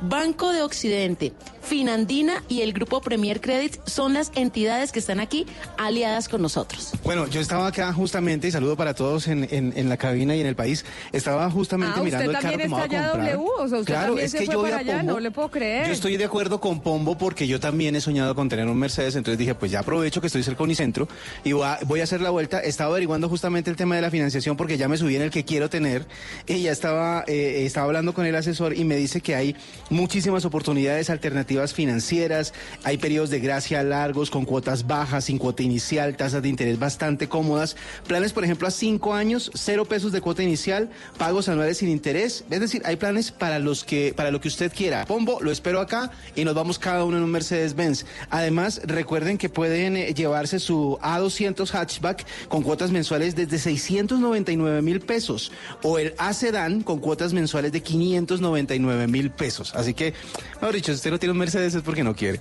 Ya no hay pretexto, ya no hay pretexto. Acá los espero este fin de semana, hoy hasta las 7 de la noche y vamos a estar hasta el próximo lunes festivo aquí en Unicentro, en el Auto Show de Mercedes-Benz, todos invitadísimos. Soy Juan David Quintero. Me enfrenté a Petro cuando quería acabar con los colegios en concesión. Con los colegios en concesión se logró que instituciones como los Andes, el gimnasio moderno, con subsidio, trabajaran juntos para garantizar la educación pública de calidad. Ayúdame marcando Partido Liberal número 11 en la lista del Consejo. Publicidad política pagada. Hacer una nueva vía en Bosa y Kennedy parecía imposible.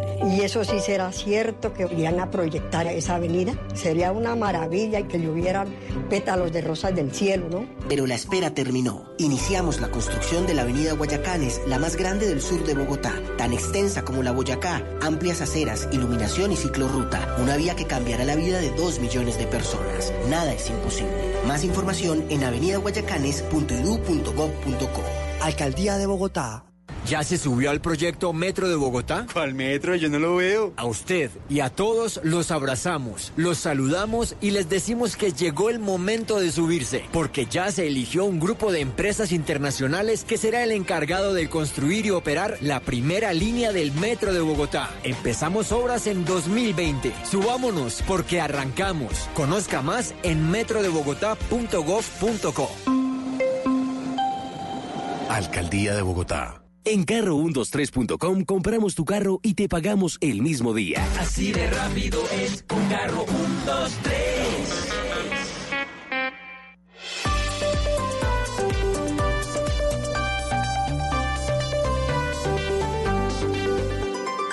Diversas ópticas. Hechos que marcan el acontecer. Mañanas Blue. Mañanas Blue. Colombia está al aire.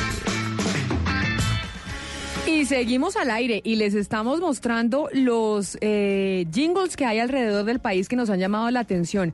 Y mire, Hugo Mario, Oscar y Ana Cristina y Pombo, nosotros no les vamos a poner un jingle de Bogotá, porque vamos a poner un jingle del departamento del Meta. ¿Le Bien. parece? Sí, Porque sí. el Meta es aquí al lado nuestro, Villavicencio queda una hora cuando la carretera está abierta, ¿no? Bueno, no una hora, no, como Sí, a una dos hora horas y media. media. No, dos horas y media. Usted se va rapidito a Villavicencio al Pero Meta una hora no. cuando la cuando la carretera funciona. Este es un jingle que nos llamó la atención, que es de Jorge Kiko Leiva, que es candidato a la alcaldía de Restrepo Meta. Porque Restrepo es para todos. Ok, mi gente de Restrepo. Porque Restrepo es para todos.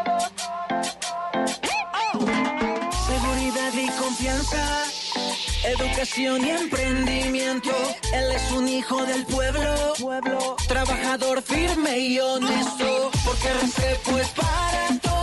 Yo voy con Me gusta. ¿Usted, espera- usted esperaba música llanera? Sí, la verdad, una arpita de fondo. Arpa y todo. No, no, no, Sí. reggaetón. El reggaetón se tomó el mundo. Pero porque este candidato, a quien no conozco, debe ser muy joven, le apuesto. Sí, sí, sí, pero, pero el reggaetón, eh, hay muchos jingles de reggaetón. Ya pegan se han- para Y aquí en Bogotá también. Lo que pasa es que mis compañeros de, de la mesa no lo han oído en Medellín, en Barranquilla, en Cali, pero ahorita estábamos oyendo uno del Centro Democrático. ¿Con qué? Con reggaetón.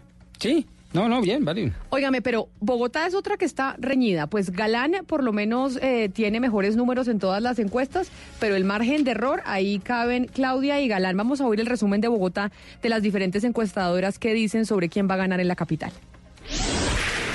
Bogotá, Guarumo. En Bogotá, Carlos Fernando Galán lidera la contienda con 30.5%. Le siguen en un empate técnico Claudia López y Miguel Turbay con 24,8% y 24,1% respectivamente en intención de voto. Inbamer. Bogotá, ya lo dije, está en empate técnico. Carlos Fernando Galán 34 eh, contra Claudia López 31. Eso significa que tienen tres, un poquito más de tres puntos de diferencia y el margen de error es del 5, lo que quiere decir que cualquiera de los dos podría ganar. Y Centro Nacional de Consultoría. Esta noche saldrán los resultados de la encuesta de Bogotá. Ah, Centro Nacional de Consultoría no nos dio los resultados porque esta noche salen. o sea, esta noche tenemos sorpresa con Centro Nacional de Consultoría. No se los vamos a dar, espérese a esta noche porque... Campaña de expectativa. Campaña de expectativa del CMI, con el patrocinio de CMI, que esta noche vamos a verlos para que nos den los resultados. Óigame, pero también hay, hay cosas disímiles en las diferentes encuestas en Bogotá. Pues mire, eh, no solo eso, sino que el equipo de producción y a mí me no gusta le damos esto. el resultado porque veas el noticiero esta noche y ahí usted va a ver qué dice el Centro Nacional de Consultoría, Pombo. Yo, yo comparto tres cosas rápidamente. La, la primera, digamos, un ejercicio que me parece válido y que todos aquellos votantes que se guían por encuestas, yo no soy de ellos, pero hay unos que sí, pues bien, por lo menos tomen las tres o cuatro O sea, usted no, últimas, usted haga no le importa promedio. la encuesta, usted ya tomó la decisión por su candidato. Sí, yo, yo he sido medio apático al voto útil, que llaman. ¿Sí? Eh, entonces, bueno, les digo, en las dos últimas encuestas, Carlos Fernando Galán 32.39, la doctora Claudia López 28.02, Miguel Uribe 16.48, el doctor Holman Morris 12.06. Pero hay una cosa importante acá, y yo no lo he oído mucho, Camila. El único candidato que ha conglomerado en torno a su campaña es Miguel Uribe. Partido Liberal, Partido Conservador. Ah, no, eso es Mira, el popurrí. cambio- Hay el ideo- popurrí, ideología, Pero, pero eh, el popurrí de los que tienen boticos, es decir, el popurrí de los que tienen estructura, es decir, el popurrí que está demostrado que en las elecciones saca votos. Por ejemplo, Pero, pero, no, pero espere, 2015, déjeme le interrumpo una cosa. El, el popurrí de la maquinaria, pero lo que demuestra que es el, por- el popurrí de esos partidos establecidos de la maquinaria que perdió la ideología hace Total, rato. total, porque que usted sí. tenga al Partido Liberal y al Centro Democrático apoyando un mismo partido, eh, a un mismo candidato en Bogotá, uno Sí. dice, oiga, y entonces, a ver, ¿por, ¿a qué partido me voy si son exactamente lo mismo? Sí, sí, totalmente de acuerdo. Y el sablazo es más que merecido en esta y en todas las campañas. Esa, esa cosa de los avales y de los coavales. Desde mi punto de vista, yo soy muy puritano en las ideas políticas, debería desaparecer de plano. Pero ya que las reglas de juego no señalan eso, quiero decirles que en Bogotá, en el 2015, más de 1.700.000 votos para consejo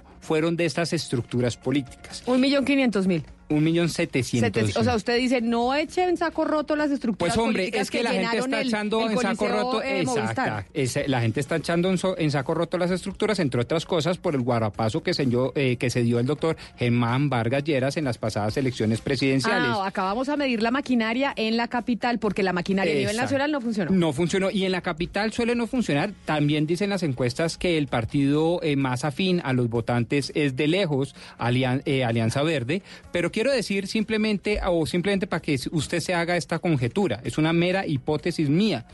De esos millón setecientos mil votos, ¿cuánto po- ¿cuántos podrían ser trasladables, el 10, el 20, el 30% a una candidatura? Porque si eso es así, si cualquier porcentaje que usted le ponga, póngale el 30%, es una cantidad de votos significativa, Pues que sí- superarían los índices que señalan las encuestas. Ese es un análisis muy personal, no sé si me equivoque o no, no tengo la más mínima idea, pero me parece que hay que tenerlo en cuenta, porque como que dimos por sentado que las maquinarias ya no ponen votos, Pues de pronto no la pusieron tan duro la vez pasada. Ojalá no sea la regla general, sino que prime el voto de opinión, pero de que ponen votos, ponen votos. Pues como dicen los candidatos, la gran encuesta será el domingo. Colombia está al aire. Las buenas ideas han llegado para quedarse. Casa Ideas abre su nueva tienda en el centro comercial Atlantis Plaza. Sé uno de los primeros 200 clientes y te obsequiamos un bono por 30 mil pesos para que compres lo que quieras. Disfruta de nuestra gran variedad de productos con diseños únicos a precios al alcance de todos. Te esperamos este miércoles 30 de octubre a las 10 de la mañana. Casa Ideas, productos para el hogar.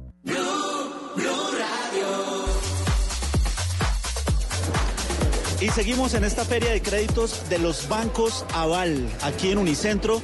Y hasta ahora de la tarde me acompaña el señor Camilo Castro, jefe hipotecario del Banco Avevillas. Camilo, bienvenido a Blue Radio. ¿Cuál es esa oferta de valor que tiene el Banco Avevillas para los oyentes de Blue Radio para que se acerquen a esta feria? Hola Andrés, muy buenas tardes. Sí, queremos invitar a todo el mundo que esté pues cerca aquí del Centro Comercial Unicentro, que vengan y aprovechen. En realidad tenemos unas tasas muy especiales para todos los clientes que vengan y nos acompañen. Tenemos en crédito de vivienda unas tasas espectaculares. eh, que de verdad eh, queremos invitar a todo el mundo para que aproveche y tome estas grandes ofertas que trajimos. De igual forma tenemos créditos de consumo para todas las personas que están pensando en comprar algún electrodoméstico, algún vehículo algo. Tenemos créditos para todas las necesidades y todo lo que eh, requieran con unas muy buenas tasas. Por ejemplo, si yo quiero comprar vivienda, quiero comprar mi casa, mi apartamento, ¿debo traer algún documento en especial? ¿Debo traer, no sé, qué debo traer? ¿Qué, qué requisitos piden ustedes acá? Solamente con la cédula, Andrés, podemos hacer absolutamente todos los trámites. De igual forma, aquí en la feria van a encontrar constructoras muy grandes. Tenemos aliados a Marval, tenemos aliados a Cusesar, a Coandes, tenemos, venimos con Capital eh, y con Alcabama. Son constructoras que nos acompañan, trajeron también muy buenas ofertas a esta feria para que todo el mundo, pues, el que está esperando como la oportunidad para comprar inmueble, este es el momento, con solamente la cédula podemos hacer una viabilidad.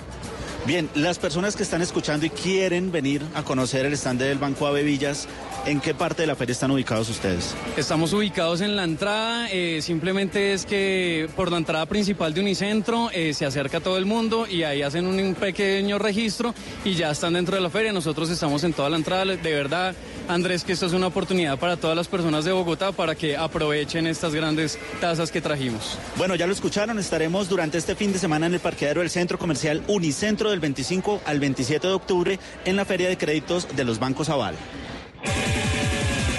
Este fin de semana te esperamos en Seminuevos Premium de Star Niza para que te lleves el usado que te mereces al precio que sueñas. Visítanos en la 222 con Autopista Norte. Te esperamos.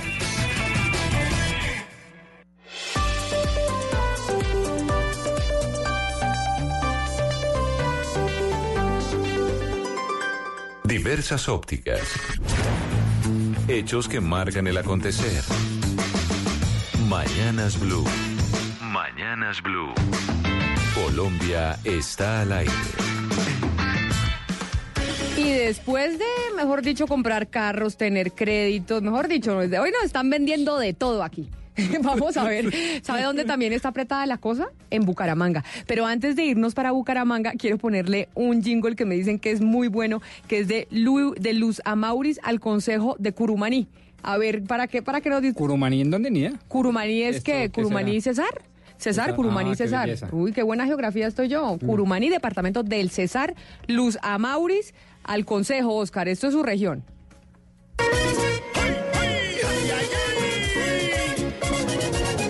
Bueno, mi gente de Curumaní, Cesar, aquí les traigo la futura concejal, Lucy Collante.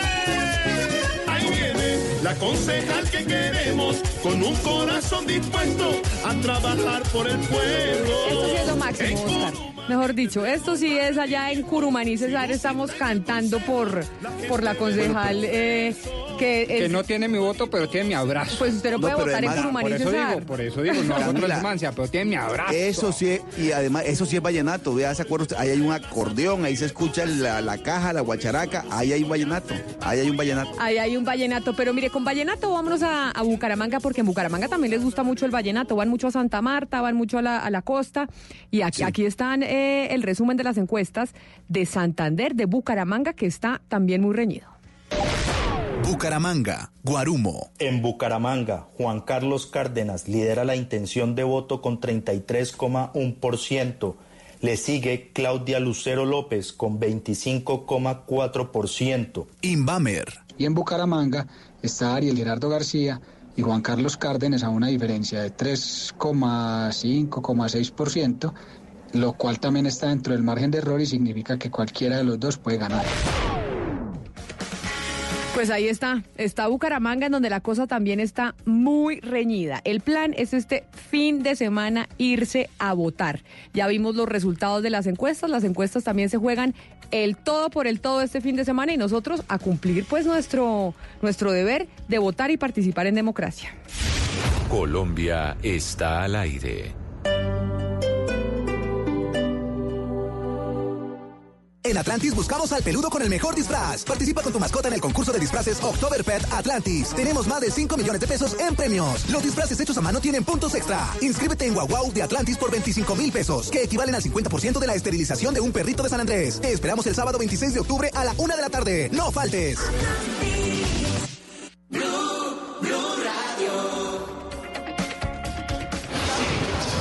Continuamos en esta feria de los créditos del Banco Aval que se está celebrando en este fin de el parqueadero del Centro Comercial Unicentro del 25 al 27 de octubre. Y justamente estoy con Mónica Gómez de Mercadeo del Grupo Aval. Mónica, bienvenida a Blue Radio. ¿Cómo está? Hola, ¿cómo estás? Buenas tardes. Mónica, la invitación a los oyentes para que se acerquen a esta feria. Queremos eh, invitar a todos nuestros clientes de los cuatro bancos y a los que no son clientes también eh, para que nos visiten en la feria que tenemos en el Centro Comercial Unicentro. Eh, tenemos tasas, precios y beneficios exclusivos de feria de nuestros cuatro bancos, Banco Avevillas, Banco Bogotá, Banco Popular y Banco de Occidente, donde todos los asistentes van a poder encontrar precios exclusivos que tenemos no solo de nuestros productos financieros de crédito de libre inversión, vivienda, vehículo, sino que también van a tener eh, eh, descuentos exclusivos y algunos beneficios exclusivos que tenemos con todo nuestro pool de aliados que tenemos en vehículos, en bicicletas, en motos, con constructoras. Entonces, eh, nada, los invitamos para que nos visiten este fin de semana. Los horarios de apertura que tenemos hoy y el día de mañana es de 10 de la mañana a 8 de la noche y el domingo vamos a estar por elecciones abriendo puertas a las 9 de la mañana y estaremos hasta las 7 de la noche acompañándolos. Mo- Mónica, muchísimas gracias. A ustedes y los invitamos a todos, los esperamos acá para darles los mejores beneficios que tenemos en nuestros bancos. Bueno, ya lo saben, buenas tasas, buenos precios, beneficios únicos en esta feria de créditos de los bancos Aval, créditos para vehículo, créditos de libre inversión, créditos de vivienda, créditos educativos. Así que estamos invitando a todos los oyentes a que se acerquen durante este fin de semana en el parqueadero del Centro Comercial Unicentro del 25 al 27 de octubre. Ahí está la carpa para que todos vengan, conozcan todas las ofertas de todos los bancos del Grupo Aval y bueno, se queden con la mejor oferta para que compren su casa, compren su carro, compren, eh, bueno, se pongan a estudiar si también ese es un proyecto para, para este año. Más adelante volvemos con más información aquí desde la Feria de Créditos de los Bancos Aval. Todos los días, Colombia.